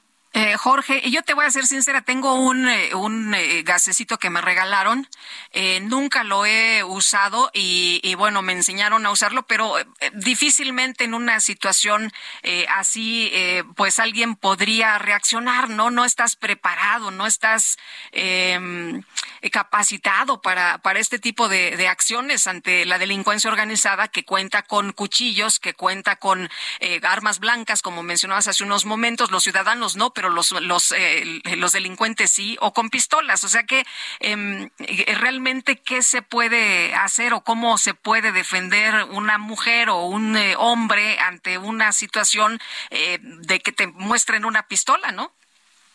Sí, mira, a ver, eh, estoy cierto de que un gas pimienta, una, un, un, un, teaser, pues no, no puede hacer nada contra una pistola, ¿no? O contra un cuchillo largo, no, no, no, no, no hay manera de competir contra eso y no es el objetivo. Pero eh, el 70% de las agresiones a mujeres en zonas urbanas se llevan a cabo sin armas, este, Lupita. Este, esto, esto me parece un dato increíble. Ya ni siquiera necesitan estar armados para poder agredir sobre todo una mujer y, y, este tipo de herramientas pueden ser útiles, eh, no solamente en el aspecto, digamos, práctico que se puedan llegar a utilizar para, para, para, para defenderse y repeler un ataque, en el aspecto de la seguridad emocional que da el contar con un, con un elemento de estos, sabiendo que su uso sería completamente legal. Eh, lo que pues lo que lo que deberíamos contar es eh, como mencionas no mejores policías eh, policías capacitados policías que no sean corruptos no no como lo que estamos viendo que algunos elementos policíacos están coludidos con los delincuentes y la situación en el país pues vemos cuál es el resultado Totalmente. Mira, el presidente de la República ha mencionado mucho que él está atacando las causas de la delincuencia, es decir, el tejido social, y me parece correcta esta estrategia. Nada más que en lo que llega a volver a ser tejido social y ataca las causas, pues bueno, pues vamos a tener un baño de sangre y vamos a estar llenos de delincuencia y delincuencia doméstica, sobre todo, que es la que te estoy mencionando. Está disparado el delito de extorsión, disparado los delitos en las carreteras, sobre todo en el transporte público, y bueno, pues en ese inter hay que buscar la manera de poder paliar este flagelo, y una de ellas es dándole un marco legal a este tipo de instrumentos. Eh, ¿Cuándo se presenta la iniciativa y cómo ves el apoyo de los demás eh, partidos? Mira, la, la, iniciativa está presentada, está radicada ya uh -huh. en comisiones, en, en, la Comisión de Defensa. Eh, yo voy a presionar para que se, se, se pueda dictaminar lo antes posible. No veo un elemento para que alguien pueda votarlo en contra. Estaré haciendo mi trabajo con el resto de los partidos políticos. Espero que un tema tan noble y que beneficie a la sociedad no no vaya a contaminarse con, con este caliz político que hemos visto eh, por, por otros temas, ¿no? Muy bien. Pues Jorge Tirana, muchas gracias por conversar con nosotros esta mañana. Muy buenos días. Gracias, Lupita. Buen día. Gusto en saludarte. Igualmente. Hasta luego. Muy buenos días. Pues, ¿qué le parece esta iniciativa para legalizar el uso de armas no letales en el país? ¿Servirá de algo? Cambiará nuestra situación ante la inseguridad? Bueno, pues ahí le dejo la pregunta para que usted la responda y para que nos ofrezca sus opiniones y sus puntos de vista. En otros temas, le quiero comentar que la Casa Blanca tiene previsto reanudar las conversaciones con los fabricantes de píldoras abortivas y las cadenas de farmacias estadounidenses sobre la forma de contrarrestar los intentos de prohibir la mifepristona. Esto lo han informado, eh, pues, eh, algunas fuentes que han eh, conocido del asunto, mientras apela la sentencia de una corte de Texas que suspende eh, la aprobación de este fármaco. El juez de distrito Matthew Kasmarik de eh, Amarillo, Texas, suspendió el viernes la aprobación de la mifepristona, lo que básicamente pues haría ilegal la venta de la píldora en Estados Unidos mientras prosigue el recurso legal. Una sentencia opuesta del estado de Washington bloqueó el viernes los cambios en la venta de esta píldora en 17 estados en enero la Administración de Alimentos y Medicamentos realizó un cambio normativo que hizo posible que las farmacias minoristas ofrecieran la píldora abortiva en el país por primera vez, pero más de una decena de estados han aprobado leyes que limitan estas ventas. Actualmente no hay farmacia minorista certificada para vender mifepristona y muchas están en proceso de certificación. Estamos estudiando formas de ofrecerles apoyo legal, es lo que ha dicho una de las fuentes en relación con los fabricantes y las farmacias minoristas. Son las ocho con veinticuatro, tenemos que hacer una pausa, pero regresamos de inmediato. Quédese con nosotros aquí en Sergio y Lupita, 55 20 10 96 47.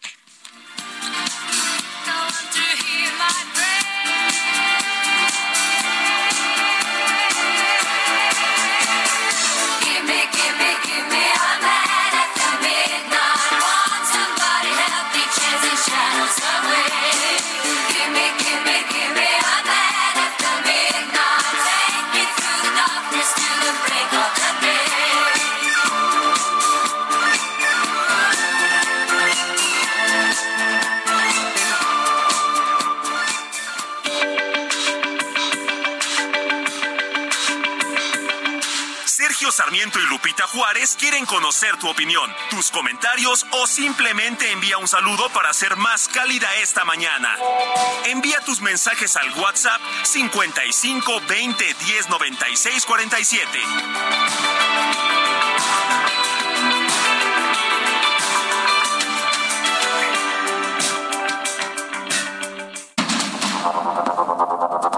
Continuamos con Sergio Sarmiento y Lupita Juárez por el Heraldo Radio.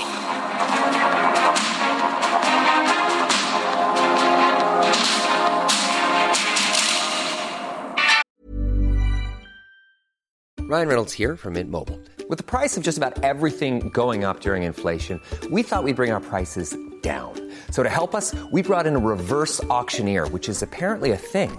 Mint Mobile unlimited premium wireless. Have to get 30, 30, bit to get 30, bit to get 20, 20, 20, bit to get 20, 20, bit to get 15, 15, 15, 15 just 15 bucks a month. So, Give it a try at mintmobile.com/switch. slash $45 up front for 3 months plus taxes and fees. Promo rate for new customers for limited time. Unlimited more than 40 gigabytes per month slows. Full terms at mintmobile.com.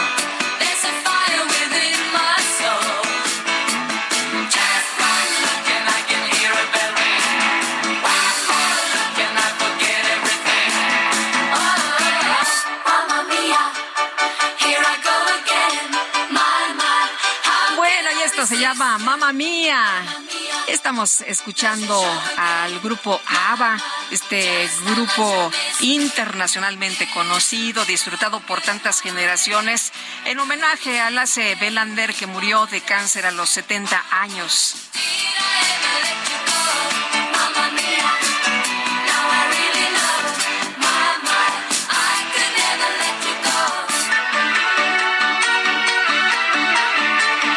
También tuvo un gran éxito como solista y tocó con eh, estos eh, grupos icónicos en los años 70. Lasse Belander, descanse en paz. Y vámonos a los mensajes para creer las descaradas mentiras que se dicen en las mañaneras que incluso desconoce los datos oficiales del propio gobierno. Se requiere muy poco juicio y un alto grado de fanatismo. Lo saluda Agustín Ramírez. Gracias, Agustín. Eh, buenos días, Lupita. Felices Pascuas. Lo mejor de la vida para ti. Y también opino que las mañaneras son inútiles, absurdas y no se justifican. La verdad, ni las veo. Eh, coincido eh, que ese gasto debería aplicarse a salud o educación. Feliz inicio de semana. Vamos con todo su fiel escucha Sonia Mendoza. Muchas gracias, Sonia. Muy buenos días. Y bueno, estaba leyendo de SPIN, de esta agencia, eh, pues que nos da la información de cuántas, eh, de las mañaneras, ¿no? De cuántas mentiras dice el presidente, de la información que, pues, eh, sí es correcta, de lo que no, pero también nos da información de cómo está el rating de las mañaneras, la audiencia de las mañaneras. Y dice SPIN que ha caído y que si apenas la ven, el 1% de la población. Así que, bueno, pues ahí está este dato interesante. Eh, las mañaneras no tienen eh, mucho rating. Lo que pasa es que, bueno, pues se hace eco de las declaraciones del presidente López Obrador.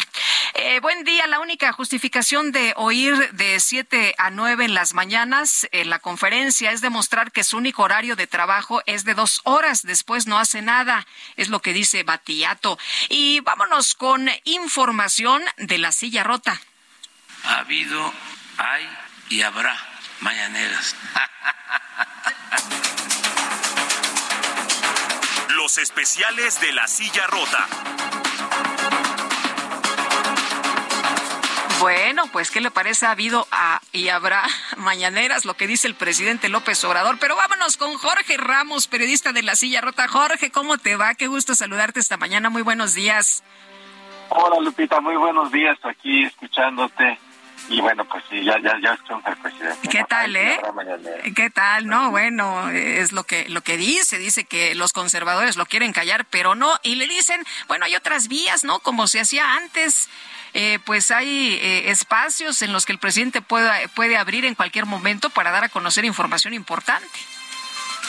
Así es, pero bueno, es, es, la estrategia del presidente y bueno, ahora sí que él, hará sus sumas y sus restos. Claro. Pero fíjate, fíjate Lupita, que este, como cada semana agradeciendo el espacio que le dan a la silla rota, fíjate que pues hemos estado viendo eh, pues de manera cotidiana cómo las cifras de, de, la criminalidad, de, homicidios, en fin, van a la alza, no, no, no, no se frenan.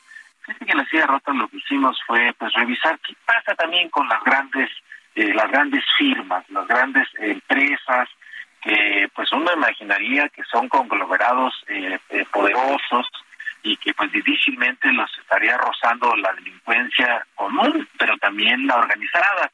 y revisamos, Lupita, auditorio, revisamos los reportes que presentan distintas compañías que, insisto, son muy grandes y que presentan a la Bolsa Mexicana de Valores, en donde reportan, bueno, pues sí que sus ganancias, pero también sus riesgos y lo que están dando. Y, fíjate que hallamos, Lupita, que pues firmas importantes como Walmart, eh, Alsea, eh, Opel, en fin, algunas firmas muy grandes que eh, pues están señalando que la delincuencia pues les está eh, afectando, que ellos detectan un incremento en la ola de criminalidad y eso pues les está costando eh, no solamente, insisto, que los asalten o que les quemen sus tiendas, como ocurrió eh, apenas en, a principios de este año allá en, Sinaloa, cuando se desató una ola de violencia por eh, la captura de Ovidio Guzmán el, el ratón. Y así que pues invitamos a, a la audiencia, Lupita, a que lean este reportaje acerca de cómo las firmas reportan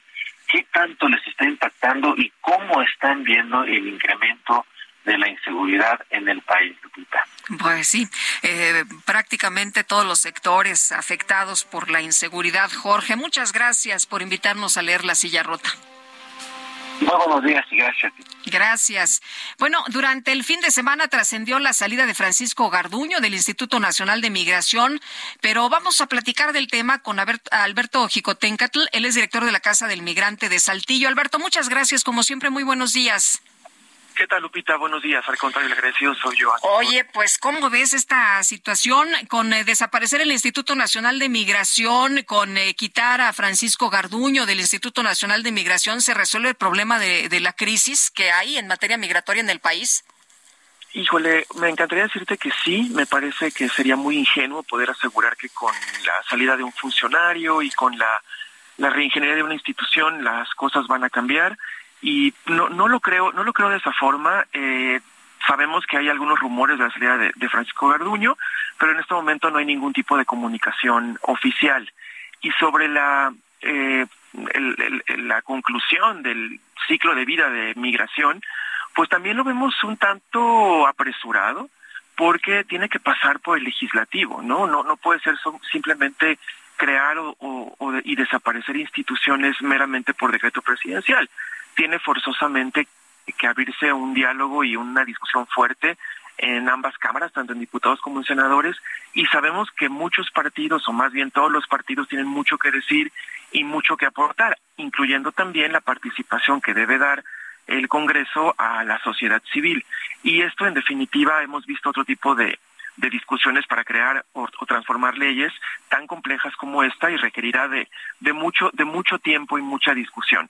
Por consecuencia, realmente veo prácticamente imposible que en este sexenio podamos tener una refundación del Instituto Nacional de Migración para crear lo que se propone que sería una nueva institución o dependencia.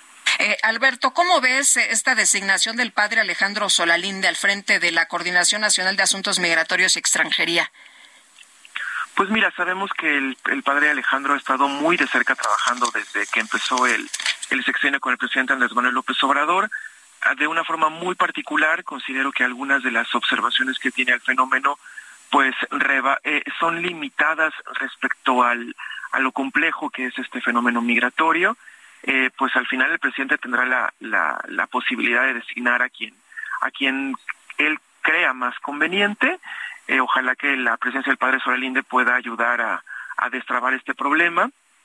Sin embargo, sí creo que, que tendrá que asumir que el Estado es laico, que todas las discusiones tienen que darse en un marco de la laicidad y que pues eh, al final el, el gobierno mexicano también tendrá que asumir que, que independientemente que, Alejandro sea sacerdote, pues, pues que tiene que, asumir que somos un Estado laico.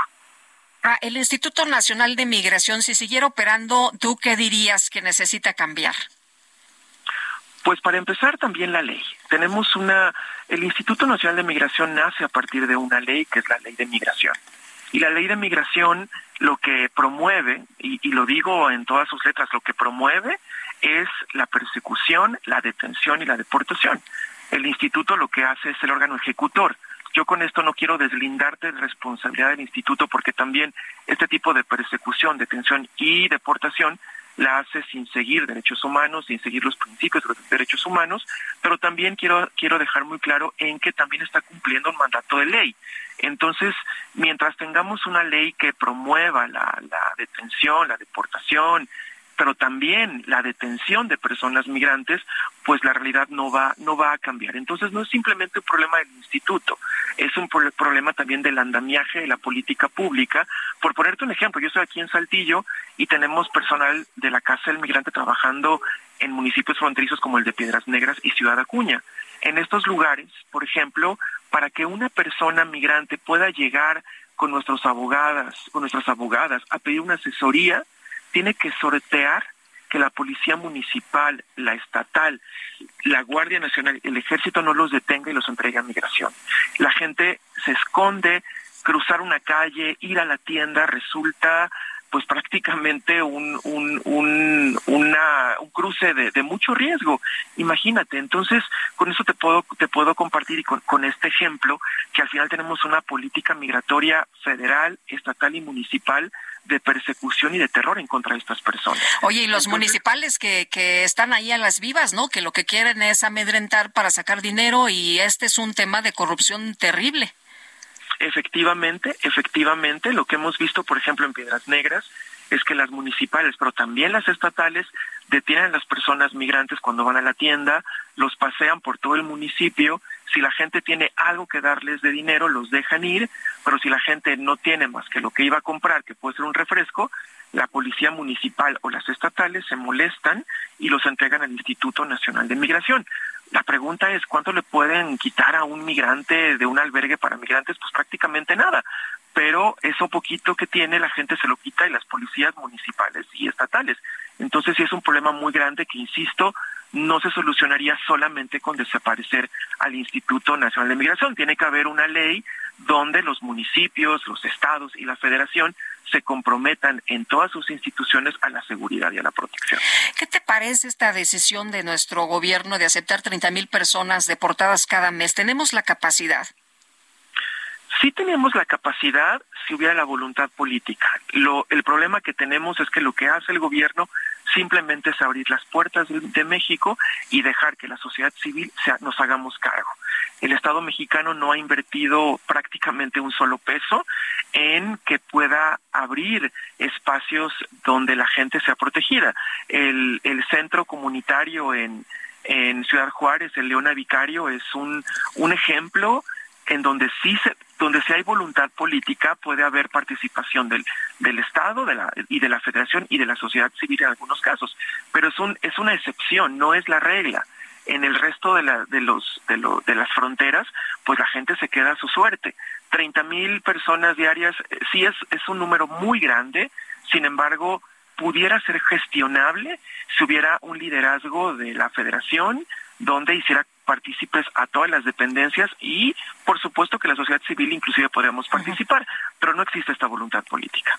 Oye, y eso de, de, los que de los que regresan, pero también hay que tomar en cuenta de los que vienen de, de Centroamérica y otras partes del mundo, ¿no? Que atraviesan toda la República Mexicana como nunca estamos teniendo efectivamente gente de todo el mundo, no única, cuando pensamos en migrantes en tránsito, se nos vienen siempre las, las personas de Centroamérica, Honduras, Guatemala, El Salvador, Nicaragua. Sin embargo, ya tenemos una presencia muy significativa de gente de Venezuela, pero también gente de Ecuador que están llenando las fronteras de México.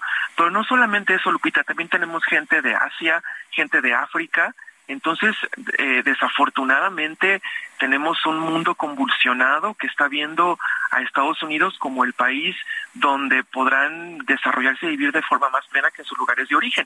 Y efectivamente por México están pasando todas las nacionalidades que podamos pensar e inclusive diferentes idiomas, lo que complejiza mucho la atención y la protección de esta población. Alberto, y otra preocupación adicional es estas bandas que se dedican a pues eh, transportar a, a, las personas, pero en realidad no es un transporte de, pues eh, de, de, gente que, que, tratan de ayudar, sino pues eh, secuestran, extorsionan este este paso tan peligroso en nuestro país de, de cientos de miles de extranjeros que quieren llegar a los Estados Unidos y como lo vimos hace poco en Matehuala, en San Luis Potosí.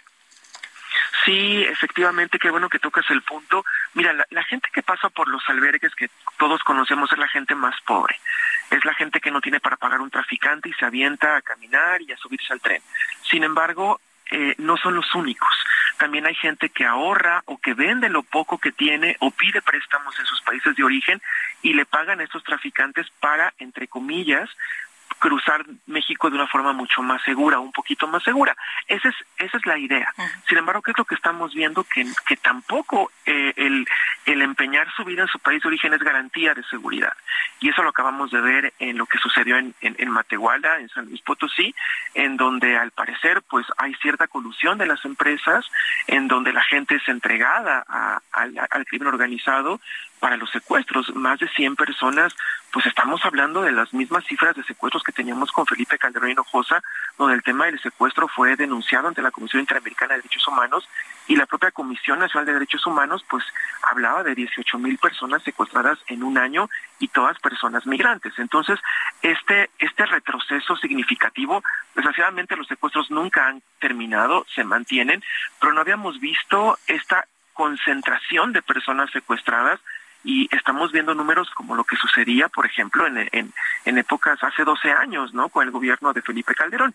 Y esto pues representa un retroceso a la seguridad en donde desgraciadamente no únicamente la delincuencia organizada participa, no solamente el Estado participa, sino ahora, ahora estamos viendo también los grupos empresariales que toman un rol importante. Desconocemos si sean parte de la cadena, pero al menos si son contratadas estas empresas para ser parte de este andamiaje ilegal que, que permite el, el tráfico de migrantes. No, no podemos adelantarnos a decir que, que son parte de, pero estamos viendo múltiples instancias, múltiples empresas contratadas y que permiten el tráfico de migrantes.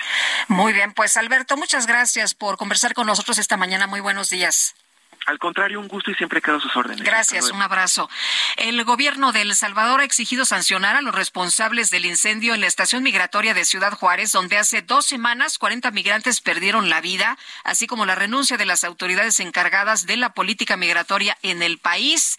Eh, la vicecanciller eh, de Diáspora y Movilidad Humana del Salvador, Cindy Portal, exigió que se castigue la muerte de siete ciudadanos salvadoreños en esa instalación a cargo del gobierno mexicano. Dice que están exigiendo que los culpables de este crimen puedan pagar con cárcel y están exigiendo también la renuncia de las personas que son responsables de la política migratoria en el país. Bueno, pues eh, ahí están los eh, reclamos, ¿no? Las exigencias de otras naciones que pues eh, están señalando debe haber castigo para los responsables tras la muerte o el asesinato, como usted quiera mencionarlo, de sus conacionales.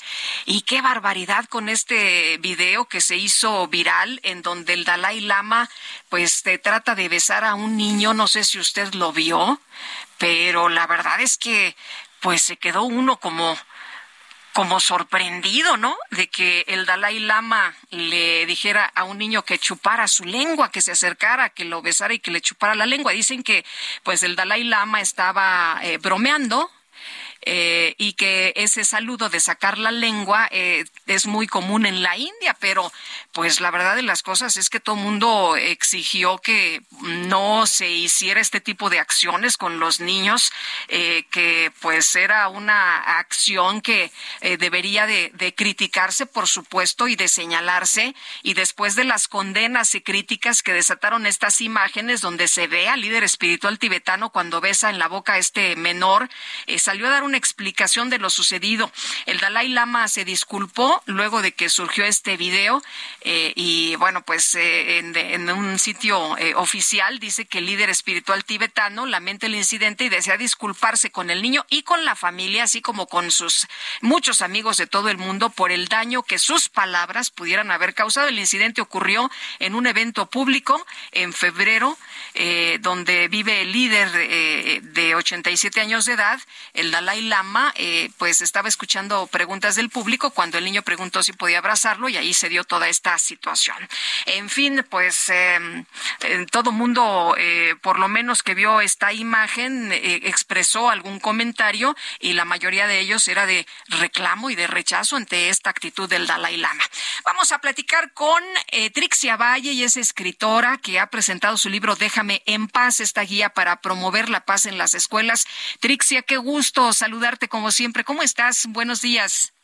Buenos días, Lupita. Pues muy contenta de hablar contigo y muy triste por el otro lado por este incidente del Dalai Lama que es verdaderamente vergonzoso. Sí, oye, eh, Trixia, eh, tú siempre has eh, hablado desde hace muchos años de proteger a los niños, de promover el que haya respeto, el que haya seguridad, el que entre los niños y la comunidad estudiantil se proteja y se sepa qué es el bullying, porque muchas veces las maestras de, de manera pues pues eh, absurda o los adultos, papás de los niños que hacen bullying, de los niños acosadores, dicen, ah, no te preocupes si hay violencia, es una cosa de niños. Así es, Lupita, realmente se han minimizado las acciones. También ahorita, pues, retomando un poco el, tema que comentabas, el, la acción del Dalai Lama viene en un momento crítico en donde el mal se ha desatado así de manera encarnecida y en donde pues ahora sí que es una forma de, acotar a todos los movimientos de, legalizar la federación, o sea que realmente es algo muy doloroso. Y por el lado del bullying, cuando un alumno, cuando, cuando un adulto, cuando un maestro, cuando un papá eh, hace caso omiso a lo que está sucediendo, lo minimiza, etcétera, es de alguna forma fomentar, ¿no? Toda esta ola de violencia que ya pasó de bullying quizá a violencia escolar. ¿Qué, ¿Cuál es la diferencia? Bullying como bien este, lo hemos dicho mucho tiempo y bueno, incluso tu sobrina dorada hizo todo un discurso precioso acerca del bullying, es cuando al final eh, hay una persona, un grupito de personas que molestan a una puntualmente, o sea, llegan y ya llegó este María y Bu y Fuchi y Guacales, no sé qué. Pero ya cuando es, te quito el celular, te aviento por allá, te quito tu lunch, te digo de cosas, pero tú también al otro, pero el otro también al otro, eso ya es violencia escolar. Y eso es lo que estamos denunciando hoy en las escuelas.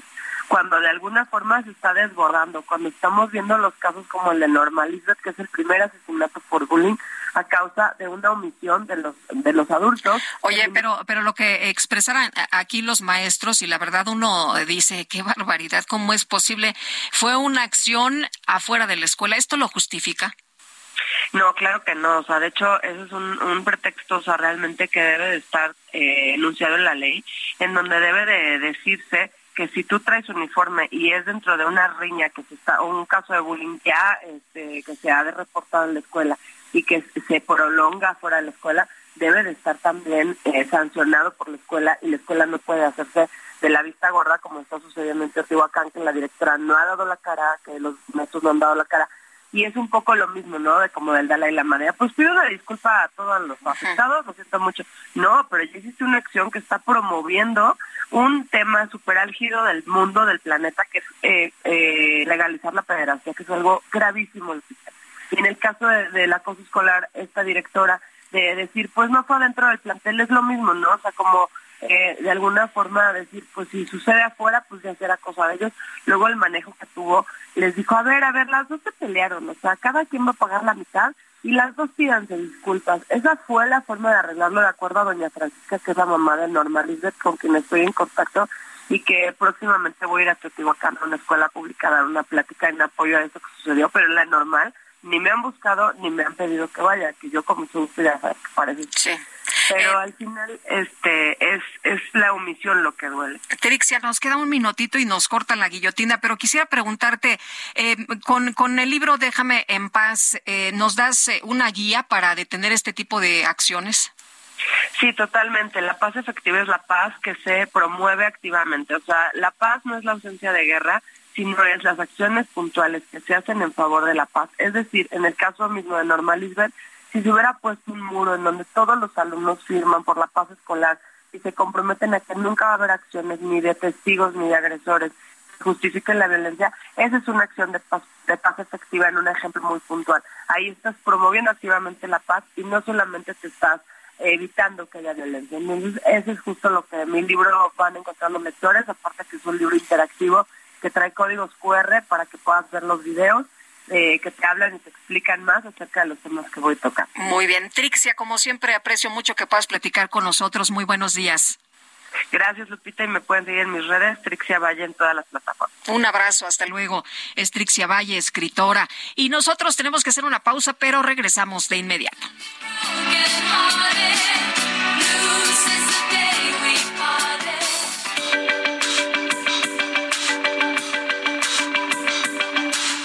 Sarmiento y Lupita Juárez quieren conocer tu opinión, tus comentarios o simplemente envía un saludo para ser más cálida esta mañana.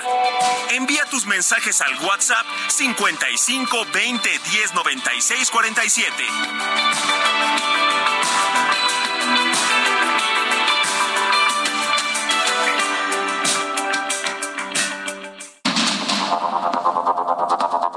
Con Sergio Sarmiento y Lupita Juárez por el Heraldo Radio.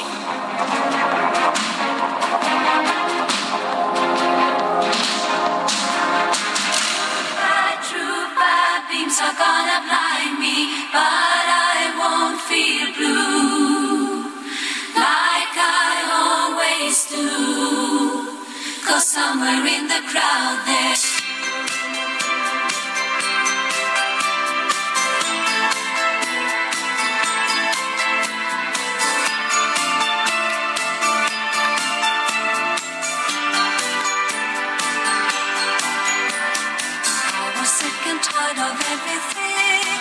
when I called you last night from All I do is eat and sleep and sing, every show was show. So imagine I was glad to hear you. Suddenly I feel alright. Estamos escuchando al grupo ABBA en homenaje a Lasse Wallander, eh, Belander, que pues como usted sabe tocó con esta banda desde la época dorada de la década de 1970 hasta su regreso en 2021. Belander también lanzó varios álbumes en solitario, pero sus mayores éxitos llegaron con ABBA y con otros artistas suecos como músico de estudio y también como productor.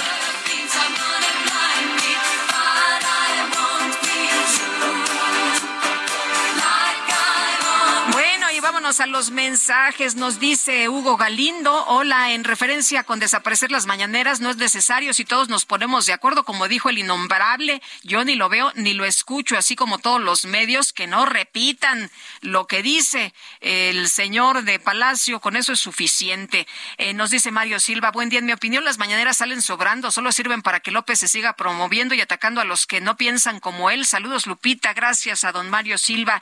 Buenos días, en mi opinión, cuando veo la mañanera no veo a un jefe de Estado diciendo algo importante, solo veo a un hombre belicoso echando bravata a todo el mundo y haciendo berrinches cuando no salen las cosas como él quiere. Y lo peor es que ese tiempo en televisión nosotros lo pagamos. Nefasto, es lo que dice Patricia Velázquez. Espero pasen mi mensaje completo. Gracias. Pues ahí está doña Patricia, su mensaje completo. Muchas gracias por eh, pues participar en este noticiario con sus opiniones y sus mensajes. Ustedes saben que lo que ustedes dicen, pues es muy importante para nosotros, es lo que enriquece realmente este espacio.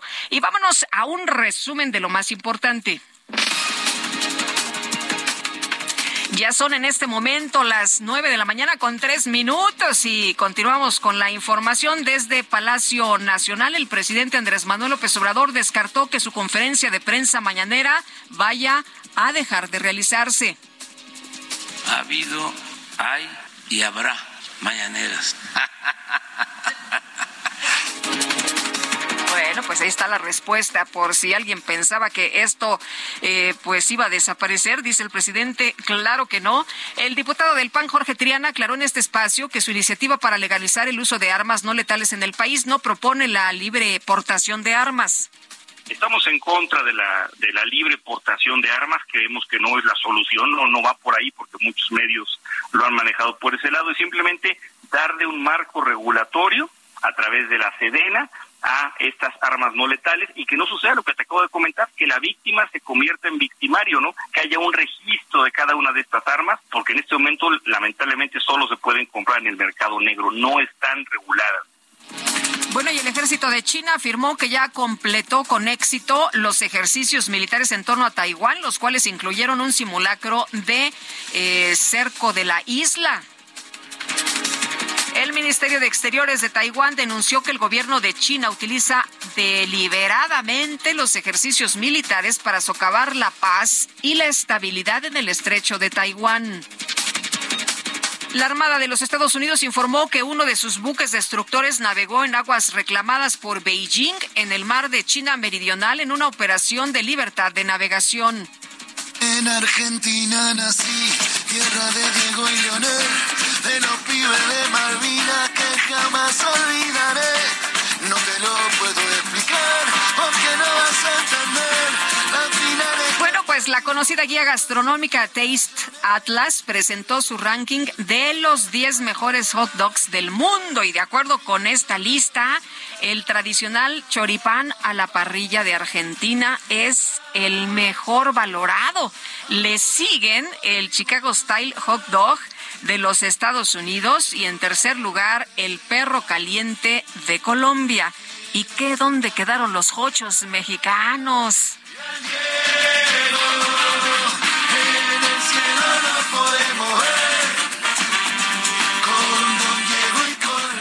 Cámara, pues va, pongan la música, hijo.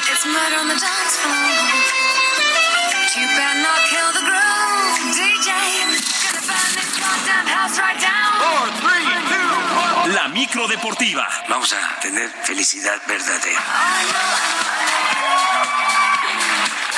Mi querido Julio Romero, ¿cómo estás? Muy buenos días. Muy bien, muy bien, Guadalupe, qué gusto ¿Qué decías? Que hay unos días. cochos que están buenísimos. Hay unos de cadenas De reconocida cadena. de, membresía. son buenísimos ya sé también. cuáles dices. Sí, son bueno, también tan y te dan refil. Sí, sí, sí. bien. Te dan refil en el chesco. Pues Oye, aquí, eh, mira, nos todavía- dicen ¿eh? que los cochos del galán, que también están buenos. Eh, eso sí no los he afuera de la Universidad de Anáhuac. Eso sí no los he probado. Hasta se me antojan. Eh, cualquier jocho a salida de antro también buenísimo. Bueno, y yo, ya, yo la verdad, este, y por ahí caen- de las 7 de la noche, ¿no? Antes de, de que los chavos entren no, al no, antro. después. y, caen, y caen buenísimos. Pues nada, mira, aquí sacudinos todavía el pasto del balneario, pero ya estamos acá, este, ya estamos acá, eso sí, sin lana y sin nada, pero este, Sí, ya, estamos de, ya estamos de regreso aquí para arrancar. Así pasa, la ¿verdad? Así pasa, exactamente, así pasa. Y hay un montón de cosas que platicar, así es que arranquémonos con la jornada 14 del torneo de clausura que trajo varias cosas. Por lo pronto, los resultados completos. El equipo del Toluca venció 2 por 1 al Puebla, Querétaro venció 2 por 1 a Cholos, las Chivas del Guadalajara 1 por 0 sobre Necaxa, Mazatlán se metió al estadio universitario para vencer 2 por 1 a los Tigres de la U de Nuevo León. Este resultado significó el cese de Marco Antonio El Chima Ruiz ante los malos resultados al frente de Tigres. En su última conferencia de prensa al frente de los universitarios, simple y sencillamente no aceptó ninguna pregunta. Este, nada más comentarles que lógicamente los primeros que estamos conscientes de lo que ha sucedido somos nosotros, el equipo lógicamente está dolido, eh, está avergonzado, a la gente no hay que decirle más que este, pedirle disculpas porque ellos vienen a ver ganar a su equipo y no le hemos podido dar esa, esa satisfacción. Pues poco, poco duró Marco Antonio El Chima Ruiz tras la salida de Diego Coca, que se fue a la selección nacional. Ahora se habla de que Robert Dante Siboldi llegaría a la dirección técnica. Falta que se haga oficial. León y Cruz Azul empataron sin goles y en la cancha del Estadio Azteca el América venció 2 por 1 a los Rayados del Monterrey. El conjunto americanista vino de atrás y logró darle la vuelta al marcador, situación que tiene muy contentos a todos, ya que le ganaron a uno de los máximos favoritos al título. Al respecto habló el auxiliar técnico Peter Zelamaque, pues ya hay que recordar que Fernando Ortiz está suspendido. Creo que al final Monterrey tiene un excelente entrenador, tiene un gran cuerpo técnico sobre todo un plantel con mucha capacidad. Fue un partido complicado por momentos, pero creo que al final América siempre intentó y siempre buscó, ¿no? Creo que generamos las opciones más claras de gol. Ellos tuvieron una acción en el primer tiempo y logran concretarnos, pero a partir de ahí, si vamos a la estadística, creo que siempre estuvimos encima de ello.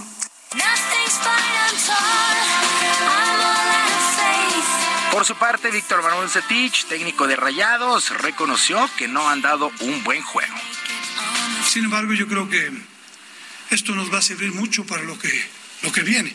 Tenemos un buen colchón, pero nos va a servir muchísimo para, para seguir reflexionando y seguir creciendo.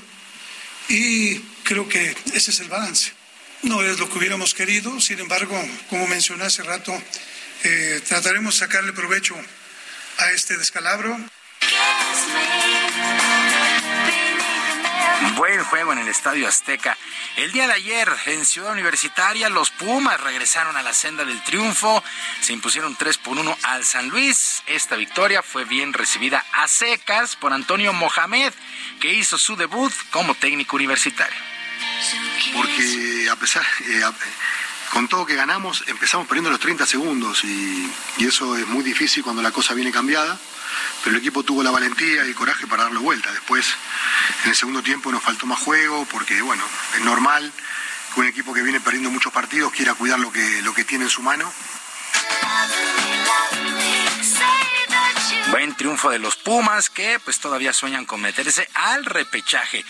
Bueno, Pachuca, Pachuca visitó la comarca y goleó 4 por 1 al Santos Laguna y en el duelo que puso fin a esta fecha 14, Juárez empató 1 con el Atlas. Con estos resultados, la tabla general, el top 5 de esta micro deportiva, Monterrey tiene 34 puntos, Toluca 28, América en el tercer sitio con 27, el León tiene 26 en el cuarto sitio y la quinta plaza le corresponde al Pachuca con 25 cinco unidades. En el balompié internacional, el atacante mexicano Santiago Jiménez continúa encendido con el Feyenoord allá en el balompié de los Países Bajos, ya que volvió a marcar gol en el triunfo de 5 por 0 sobre el Walhik. Además, asistencia. Jiménez lleva seis partidos marcando gol de manera consecutiva y el Feyenoord sigue de líder con 67 puntos por delante del Ajax que tiene 59 unidades. En España, fecha 28. El Real Madrid cayó sorpresivamente 3 por 2 ante el Villarreal. El Cádiz le pega 2 por 0 al Betis. En este duelo el mexicano Andrés Guardado se quedó en la banca para el conjunto del Betis. El Atlético de Madrid venció 2 por 1 al Rayo Vallecano. El día de hoy a la 1 de la tarde tiempo del centro de la ciudad, bueno, del centro de México, el Barcelona está enfrentando al Girona. Eh, Barcelona líder con 71 puntos, el Real Madrid 59 y el Atlético tiene 57. En otras cosas, el español John Ram se llevó la gloria este fin de semana al ganar la edición 2023 del Masters de Augusta, uno de los eventos más importantes en el golf. En la gira de la PGA, Ram se colocó el saco verde al terminar con una tarjeta de 276 golpes totales por delante de Bruce Cuepa y de Phil Mickelson que empataron en en el segundo lugar. Además, conquistó su segundo torneo grande después de imponerse en el US Open y tiene pues confirmada su participación en Puerto Vallarta en un par de semanas. Así es que John Ram, este español ganador del Masters de Augusta, estará presente en nuestro país. Y también llegó a su fin la temporada regular en el básquetbol de la NBA y ahora se vienen los playoffs, pero primero el llamado play-in, un mini torneo que dará los últimos boletos. ¿Cómo se estará jugando? De en la conferencia del oeste, los Lakers de Los Ángeles estarán enfrentando a los Timberwolves de Minnesota. El ganador de este duelo va como séptimo clasificado en esta conferencia del oeste, mientras que los Pelícanos de Nueva Orleans estarán enfrentando al Thunder de Oklahoma. Esos son los enfrentamientos del play-in. Calificados en el oeste, ya calificados a playoffs, los Nuggets de Denver, los Grizzlies de Memphis, los Kings de Sacramento, los Guerreros de Golden State, los Soners de Phoenix y los Clippers de Los Ángeles. Bueno, en la conferencia del este, el play-in, Miami, el equipo de Miami estará enfrentando a Atlanta, mientras que los Raptors de Toronto ante los Toros de Chicago. Calificados Milwaukee, Boston, Filadelfia, los Nets de Brooklyn, los Cavaliers de Cleveland y los Knicks de Nueva York. Este, estos play-in eh, o el play-in arrancan el día de mañana. Mañana ya hay actividad de playoffs en la NBA. Y sigue el torneo Interliga de pretemporada en la Liga Mexicana de Béisbol. Este fin de semana los guerreros de Oaxaca visitaron la capital para vencer a los Diablos Rojos este domingo. Uno de los objetivos de esta pretemporada pues es ajustarse a las nuevas reglas como la del reloj que mide el tiempo entre cada lanzamiento y al respecto habló Jerónimo Gil, manager de estos guerreros de Oaxaca al principio es un poco difícil, ¿no? Pero yo creo que también ahí los umpires tienen que tener un poquito más de, de paciencia, no apresurar mucho a los pitchers para que vayan agarrando su ritmo, ¿no? Es difícil, pero yo creo que es bueno para el béisbol, para seguir acelerando un poquito el béisbol y yo creo que vamos a estar bien para la temporada.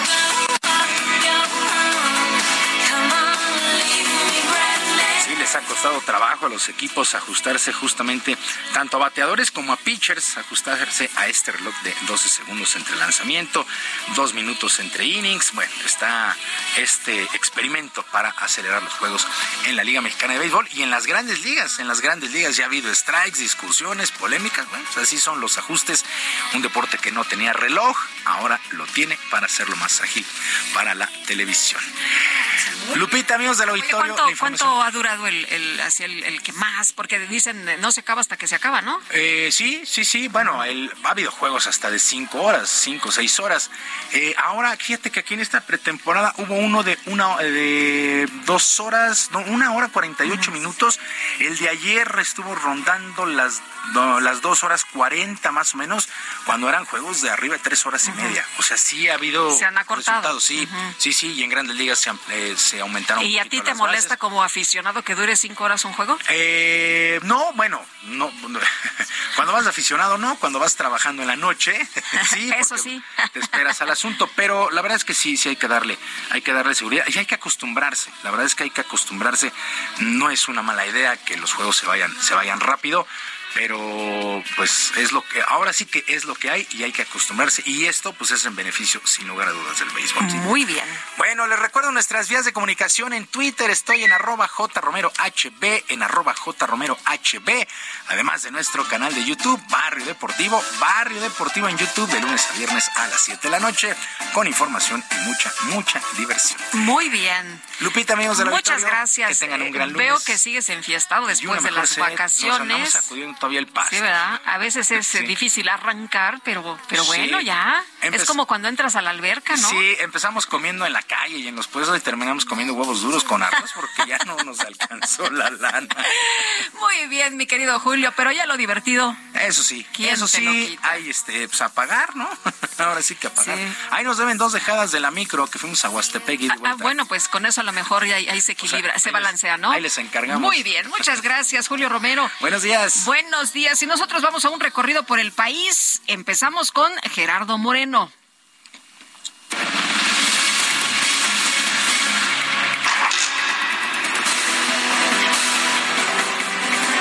Hola, ¿qué tal Sergio y Lupita? Qué gusto saludarlos desde Sonora, donde les quiero platicar que estas vacaciones de Semana Santa lamentablemente no fue posible lograr un saldo blanco aquí en nuestro estado, pues tres personas fallecieron en diferentes accidentes de tránsito ocurridos en los municipios de Puerto Peñasco, Empalme y Guatabampo.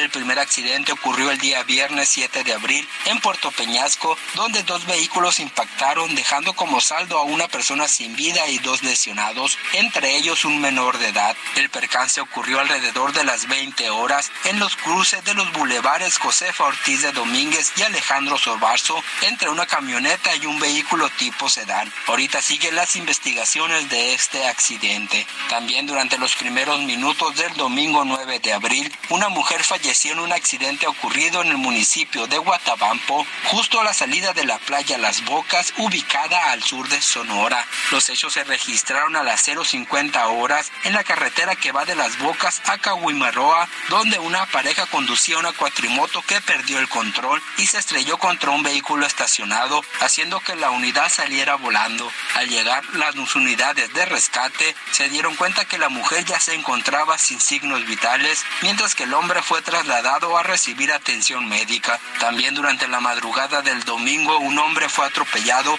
esto en el municipio de Empalme, en hechos ocurridos sobre la carretera estatal 85 a la altura del poblado Morelos, donde un hombre de aproximadamente 35 años de edad quedó tirado sobre la carretera. Estos hechos también son investigados por las autoridades. Así la situación en Sonora.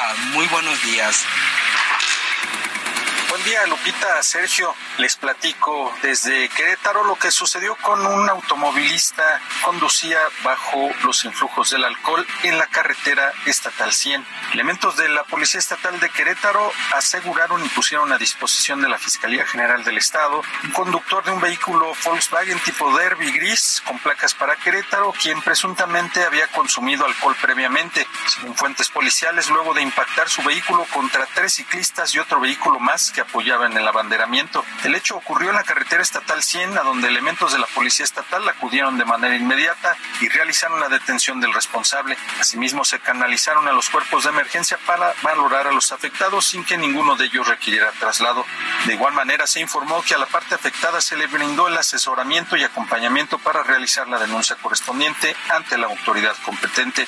Cabe recordar que en días pasados un ciclista peregrino perdió la vida luego de ser atropellado por un vehículo en la carretera federal 57 a la altura del municipio de Pedro Escobedo. La víctima se dirigía a la Basílica de San Juan de los Lagos. Momentos después, el conductor del vehículo responsable del accidente huyó del lugar provocando una fuerte carambola con otros dos vehículos kilómetros más adelante, siendo detenido por elementos de la Guardia Nacional y presentado ante un fiscal para que iniciara su declaración ante las autoridades. Cabe destacar que este tipo de incidentes son lamentables y evitables si se toman las medidas necesarias para evitar la conducción bajo los efectos del alcohol, informó para Heraldo Media Group Rodrigo Mérida desde Querétaro. Seguimos con la información. La Secretaría de Turismo de Quintana Roo informó que durante la Semana Santa alrededor de 500 mil turistas llegaron al estado para disfrutar de las playas y atractivos turísticos. Qué bonito es Quintana Roo, sin duda. Bueno, y la- las playas, no, yo creo que de las mejores del mundo, ¿verdad?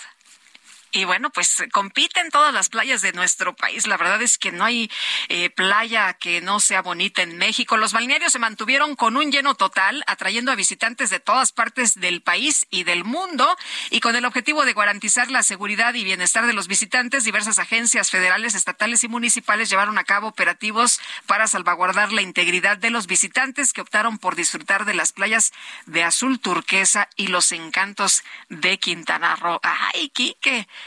que ya, ya te viste, ¿verdad? Ah, se quedó viendo al infinito, así como ya me vi, ya me vi. Bueno, durante la semana del 1 al 7 de abril se registró la llegada de 2.167 vuelos provenientes de diferentes destinos, lo que evidencia el gran interés de los turistas por visitar esta zona. La tasa de ocupación hotelera se mantuvo arriba del 85%, lo que es una señal de la alta demanda turística en la región.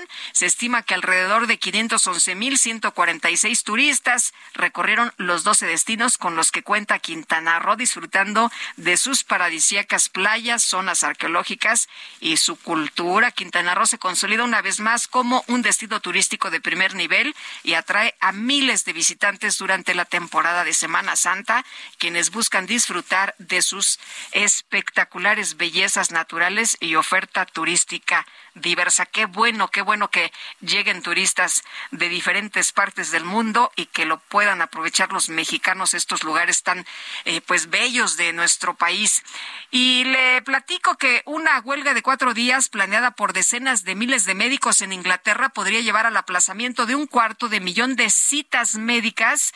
Esto de acuerdo con un funcionario del Servicio Nacional de Salud, la doctora Leila McKay, directora de políticas de, eh, de la Confederación del Servicio Nacional de Salud dijo que se espera que el impacto sea mucho mayor que una huelga de tres días realizada el mes pasado por médicos que inician sus carreras y que llevó a posponer 175 mil citas y procedimientos. La huelga está prevista para este martes por los llamados médicos junior y será la más reciente de una ola de medidas laborales disruptivas de los trabajadores del sector público que exigen aumentos salariales para compensar la inflación que supera el 10%. Dicen los médicos que ya no les alcanza y que pues necesitan, necesitan una lanita porque si no, pues no pueden vivir. Están reportando un tiroteo masivo en un centro comercial de Louisville, allá en Kentucky, y de manera preliminar ya se está dando una cifra de seis personas que han perdido la vida, entre ellos el agresor. Así que bueno, pues la situación, como siempre, allá en los Estados Unidos, complicada por estos tiroteos que eh, pues se han presentado y ahora les tocó allá en Kentucky. Cifra preliminar, seis personas que han perdido la vida, le reitero, entre ellos el agresor. Tenemos que hacer una pausa y regresamos de inmediato. Le quiero recordar nuestro número de WhatsApp. Nos puede mandar una, pues eh, hay una grabación, ¿eh? un audio ahí para que lo escuchemos todos y, pues eh, conozcamos sus opiniones y puntos de vista o si nos quiere escribir 55 20 10 96 47. Regresamos.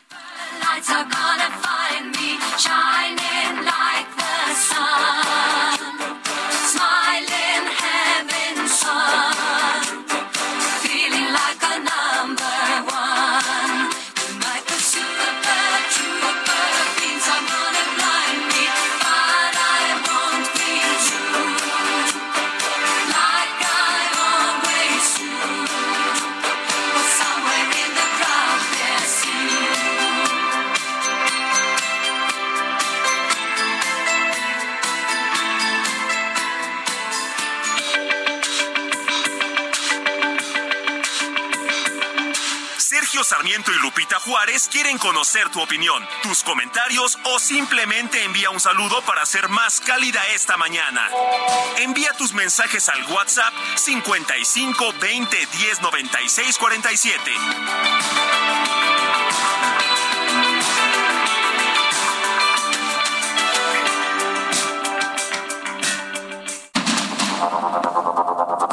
Continuamos con Sergio Sarmiento y Lupita Juárez por el Heraldo Radio.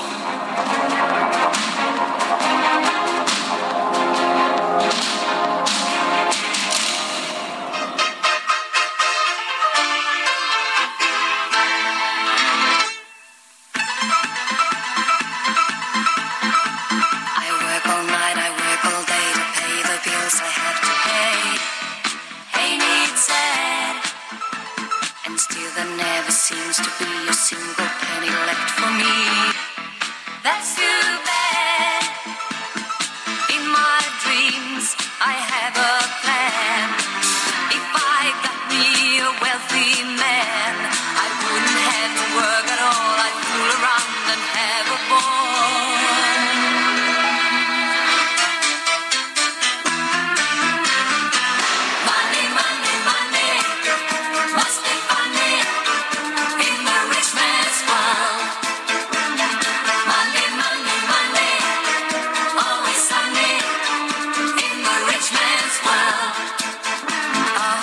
Pues estamos escuchando la música del grupo ABBA. Esto se llama Money, Money, Money, que es lo que necesitamos, ¿no? Después de las vacaciones. Y estamos haciendo este homenaje en recuerdo de Lasse Welander, el guitarrista del mítico grupo de rock sueco ABBA.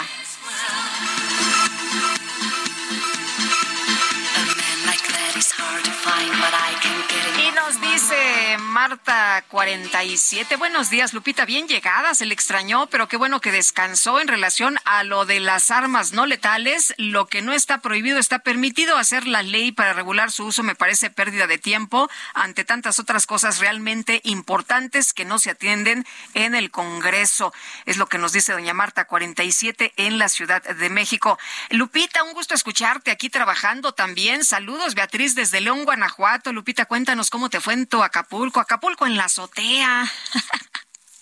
Doña Beatriz, ¿cómo la ve? Pero sí descansé, la verdad que sí descansé y estuve aquí en la ciudad y soy de los eh, que dicen que disfrutan la ciudad cuando se queda así, de, solita y, y que no hay tanto tránsito. La verdad, muy rica la Ciudad de México.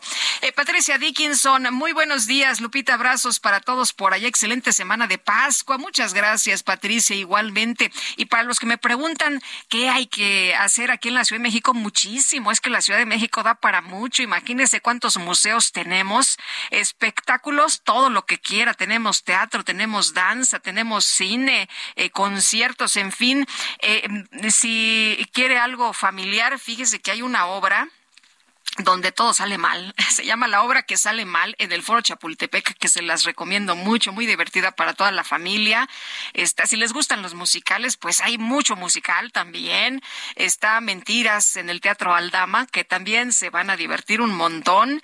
Y si les gusta, por ejemplo, algo de circo, de payasos, ahí en el Teatro Hidalgo, eh, para los que andan por ahí en, en el centro de la ciudad, está Le Clowns, que es eh, eh, pues un espectáculo también para toda la, la, familia. Así que pues opciones en la Ciudad de México hay un montón y de comida no se diga, ¿verdad, Quique? De comida, no hombre.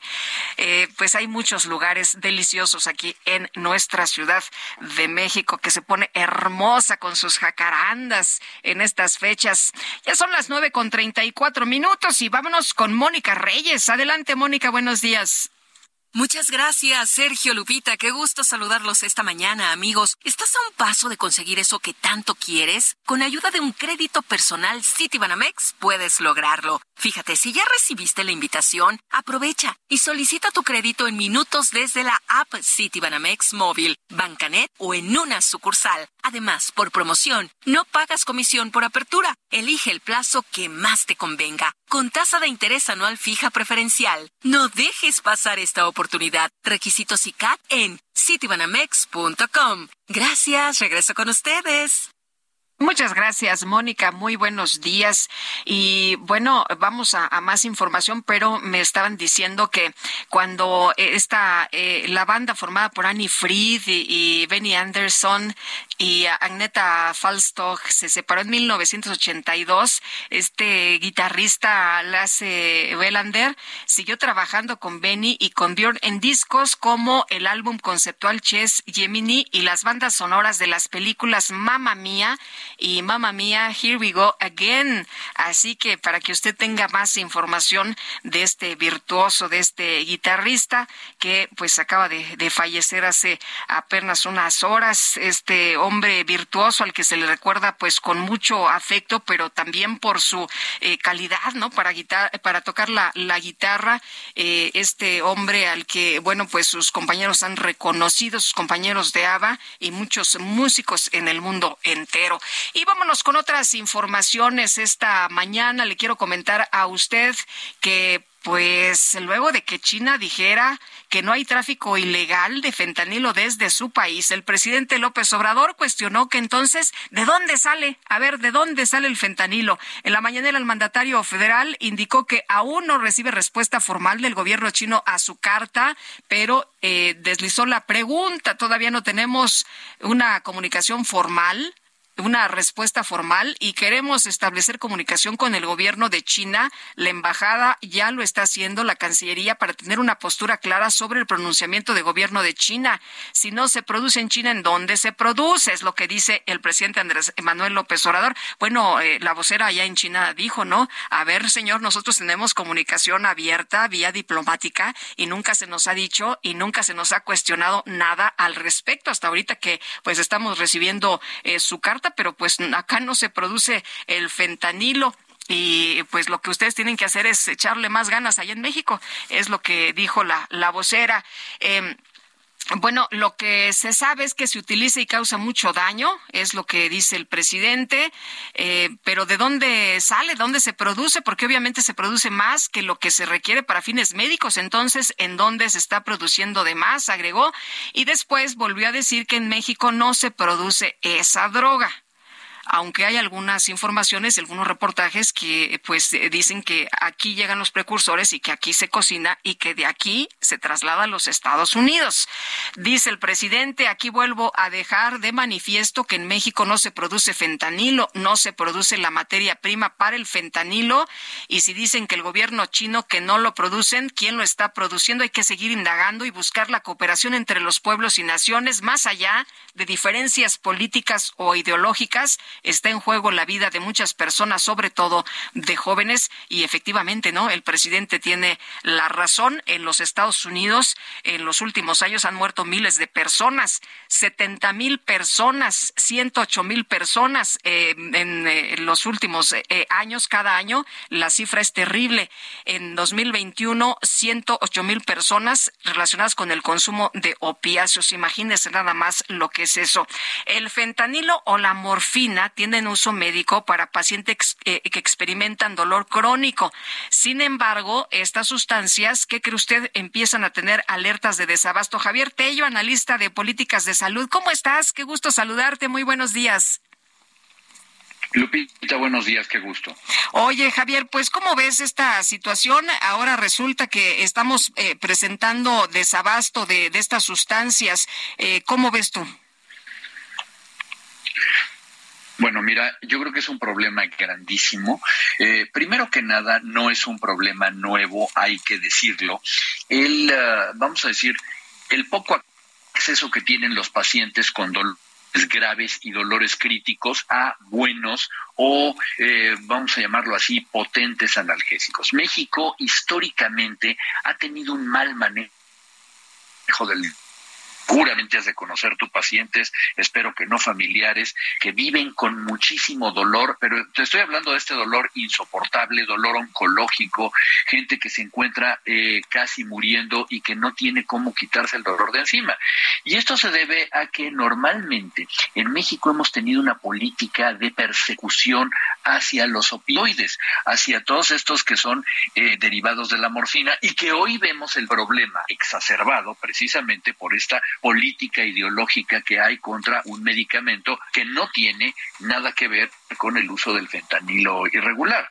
En en México es muy difícil que los pacientes sean manejados con este tipo de, medicamentos. Te estoy hablando de oxicodona, de eh, o codeína, hidromorfona, eh, es, es muy raro. ¿Por qué? Porque los médicos, eh, primero que nada, tienden a ser demasiado cautos y porque los pacientes sienten que esto les va algún efecto indeseado. Entonces nuestros pacientes en México viven con dolor, así somos, ¿no? Dicho lo anterior, además, bueno, últimamente, en los últimos meses, ya, ya, ya casi años, tú sabes que hemos tenido un problema muy grande, primero que nada, tanto de abasto de materia prima, como un retraso muy grande en los permisos y en las autoridades COFEPRIS le está dando para la importación de estos este tipo de medicamentos. Hoy en día que tú quieras importar derivados narcóticos a México, pues te ponen la mira de, cualquier cantidad de, de, situaciones y hay un retraso muy grande. Entonces los laboratorios que manejan de manera legal, lícita, este tipo de medicamentos lo, no, no están pudiendo entregarlos y los pacientes que en este momento requieren de estos tratamientos para manejar los dolores más brutales que te puedas imaginar, o los anestesiólogos y los algólogos que los necesitan para sus pacientes con, con dolor, no los tienen a la mano. Oye, pero, pero es una tragedia, ¿no? Porque una persona, como tú nos dices, no es un dolor de cabeza normal, no es un dolor cualquiera, es un dolor terrible. Pero por supuesto, mira, te voy a poner el ejemplo, ¿no? Eh, los pacientes que tienen cánceres muy avanzados eh, o cánceres terminales ya no tienen otra otra manera de controlarse, no hay otra cosa con lo que lo va, les vayas a quitar el dolor y es cuando están indicados estos eh, este tipo de medicamentos. Pacientes que han sufrido múltiples fracturas, pacientes que, que, sufren quemaduras es el único tipo de fármacos que tú les puedes ofrecer y qué no decir evidentemente de el fentanilo que utilizan los anestesiólogos en absolutamente todos los procedimientos quirúrgicos mayores. Imagínate eh, una vida, una, una operación, una intervención quirúrgica sin, sin anestesia, sin fentanilo. Pero por supuesto, es impensable, y no lo digo yo, lo dijeron todos los, eh, eh, ¿cómo se llama? Los especialistas en anestesia y en manejo del dolor que se manifestaron por escrito hace un mes aproximadamente ante este disparate de querer cambiar el fentanilo por, por alguna otra cosa, ¿no?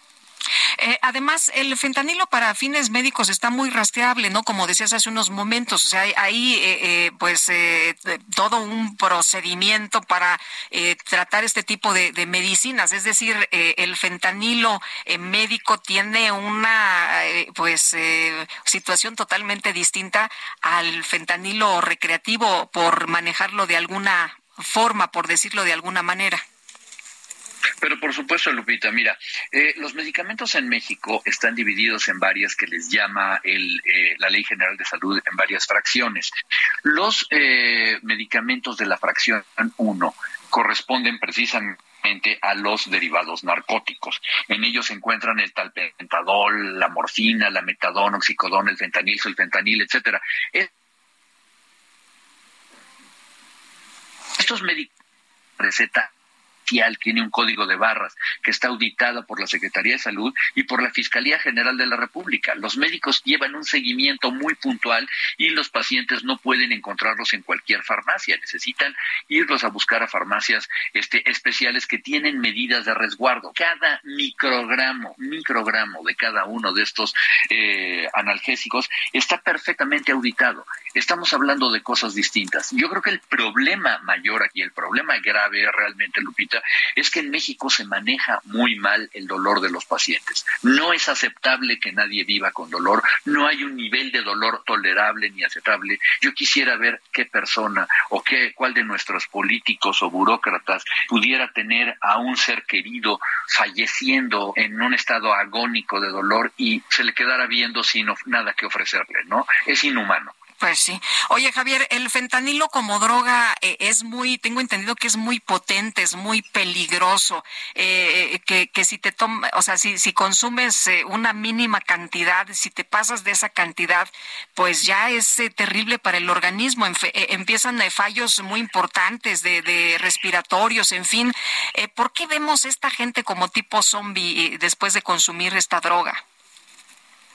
Bueno, eh, primero que nada, porque no sabemos si realmente es el fentanilo. Nada más para ponerte en contexto, el fentanilo es un derivado químico basado en, la morfina, que como la morfina tiene varios efectos colaterales y, además no tiene una dosis tan potente como se buscara, recuerda que la morfina tiene más de 200 años de haberse inventado, se inventó hace 60 años el, fentanilo, que es 100 veces más potente que la morfina y maneja microdosis. Es por eso que solamente lo maneja manejan gente que, que, sabe cómo hacerlo. Cuando tú tienes esta copia, esta, esta eh, digamos, esta sustancia que es muy parecida químicamente al fentanilo, se maneja de manera discrecional y con una irresponsabilidad muy grande de muchos, eh, digamos, una dosis de más allá de los microgramos que requiere el, el, ser humano, pueden matarlo inmediatamente. Entonces, ¿qué, qué ocurre? Que cuando eh, el crimen organizado y cuando todos estos fabricantes de drogas recreativas comienzan a eh, incluir este tipo de fentanilo, no saben lo que están haciendo y están poniendo dosis muy heterogéneas. Puede tocar una apenas un, un, rastro que produzca este efecto que ellos quieren de dependencia o puede tocarte una dosis mayor que te mate a la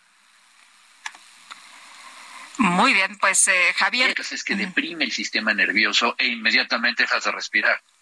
Muy bien, Javier Tello, muchas gracias por platicar con nosotros esta mañana. Muy buenos días. Estoy a tus órdenes. Un abrazo, Lupita. Un abrazo también para ti, Javier Tello, analista en políticas de salud.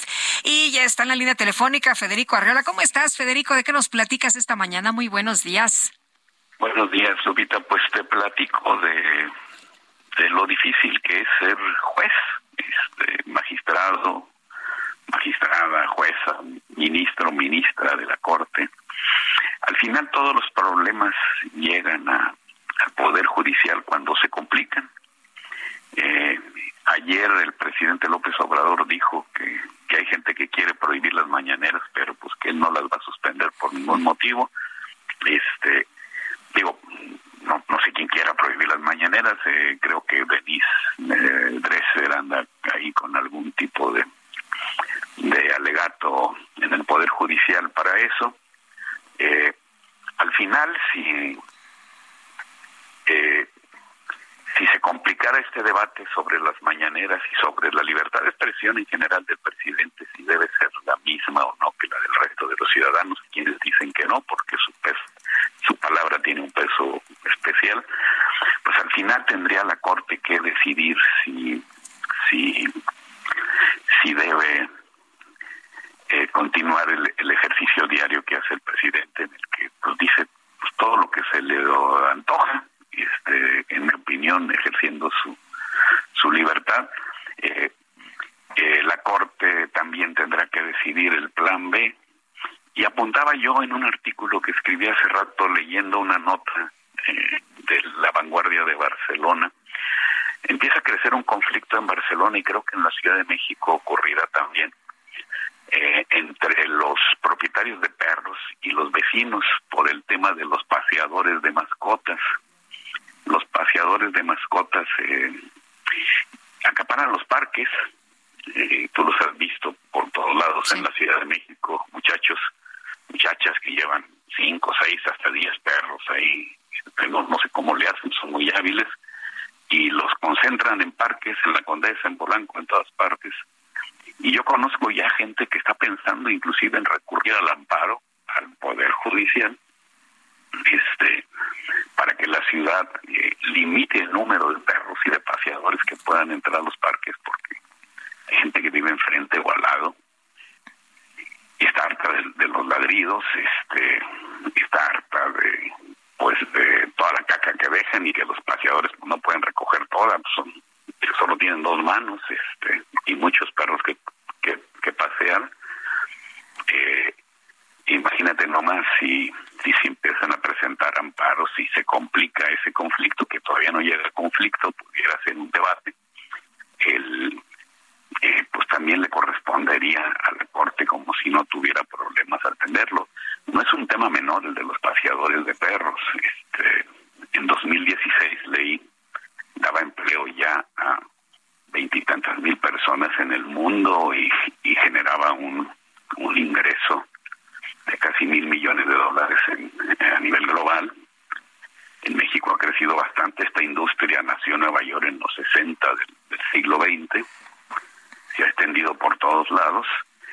Y, y, bueno, este decía la vanguardia que en Barcelona hay más perros que niños menores de 12 años, desconozco la estadística en la Ciudad de México, pero sí, sí hay muchos perros, hay poco espacio, hay pocos parques, eh, hay muchos paseadores, hay vecinos que se quejan, ahí hay un conflicto que si crece, esperemos que, se regule bien y no llegue a más, pero si creciera, como el conflicto del plan B electoral, como todos los otros, tendría que resolverse en el Poder Judicial y creo que debemos empezar a, respetar y entender más el papel de los jueces y las juezas este,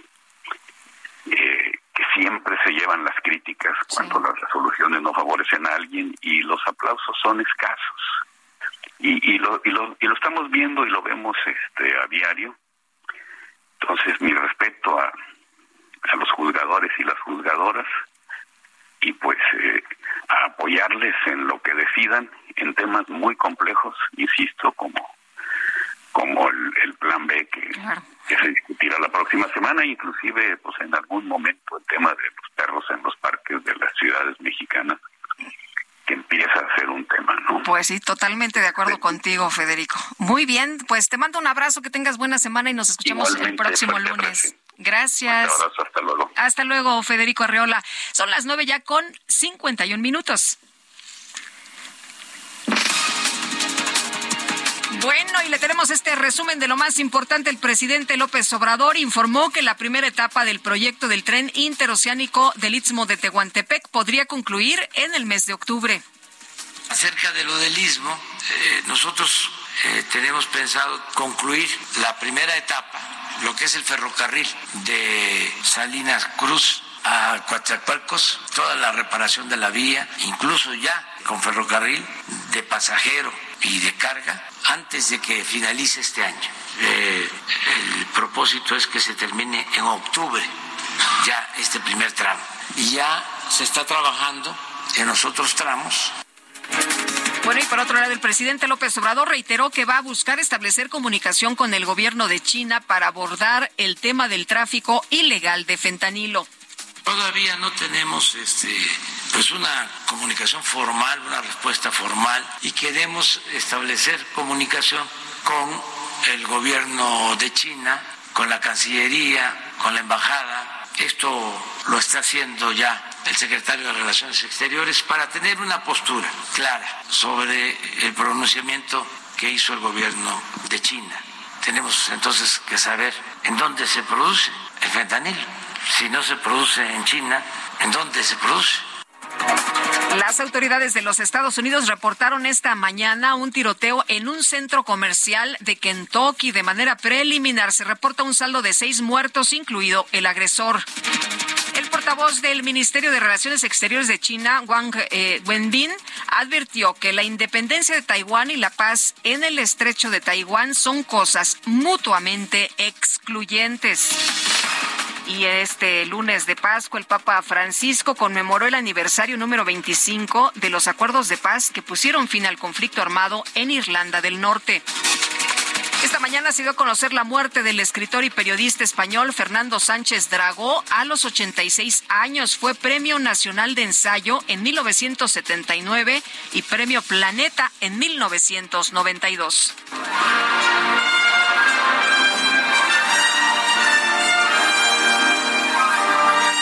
pues una mujer británica llamada Laura relató que en el jardín en su nueva casa en Gales encontró lo que parece ser una garra de dinosaurio, lo cual le produjo una gran emoción, ya que tanto ella como su esposo son grandes admiradores de Jurassic Park.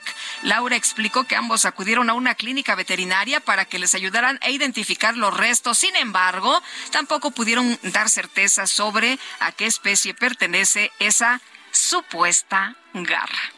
Bueno, pero ellos están muy emocionados y eso es lo importante. Y ya nos vamos, ¿verdad, Quique? Ay, no me empujes, Quique, no me empujes. Bueno, ya nos vamos. En nombre de todo el equipo agradezco el favor de su atención. Le deseo que tenga un excelente lunes, muy buena semana y mañana los espero aquí a las 7 en punto. Que la pasen todos muy bien. Heraldo Media Group presentó Sergio Sarmiento y Lupita Juárez.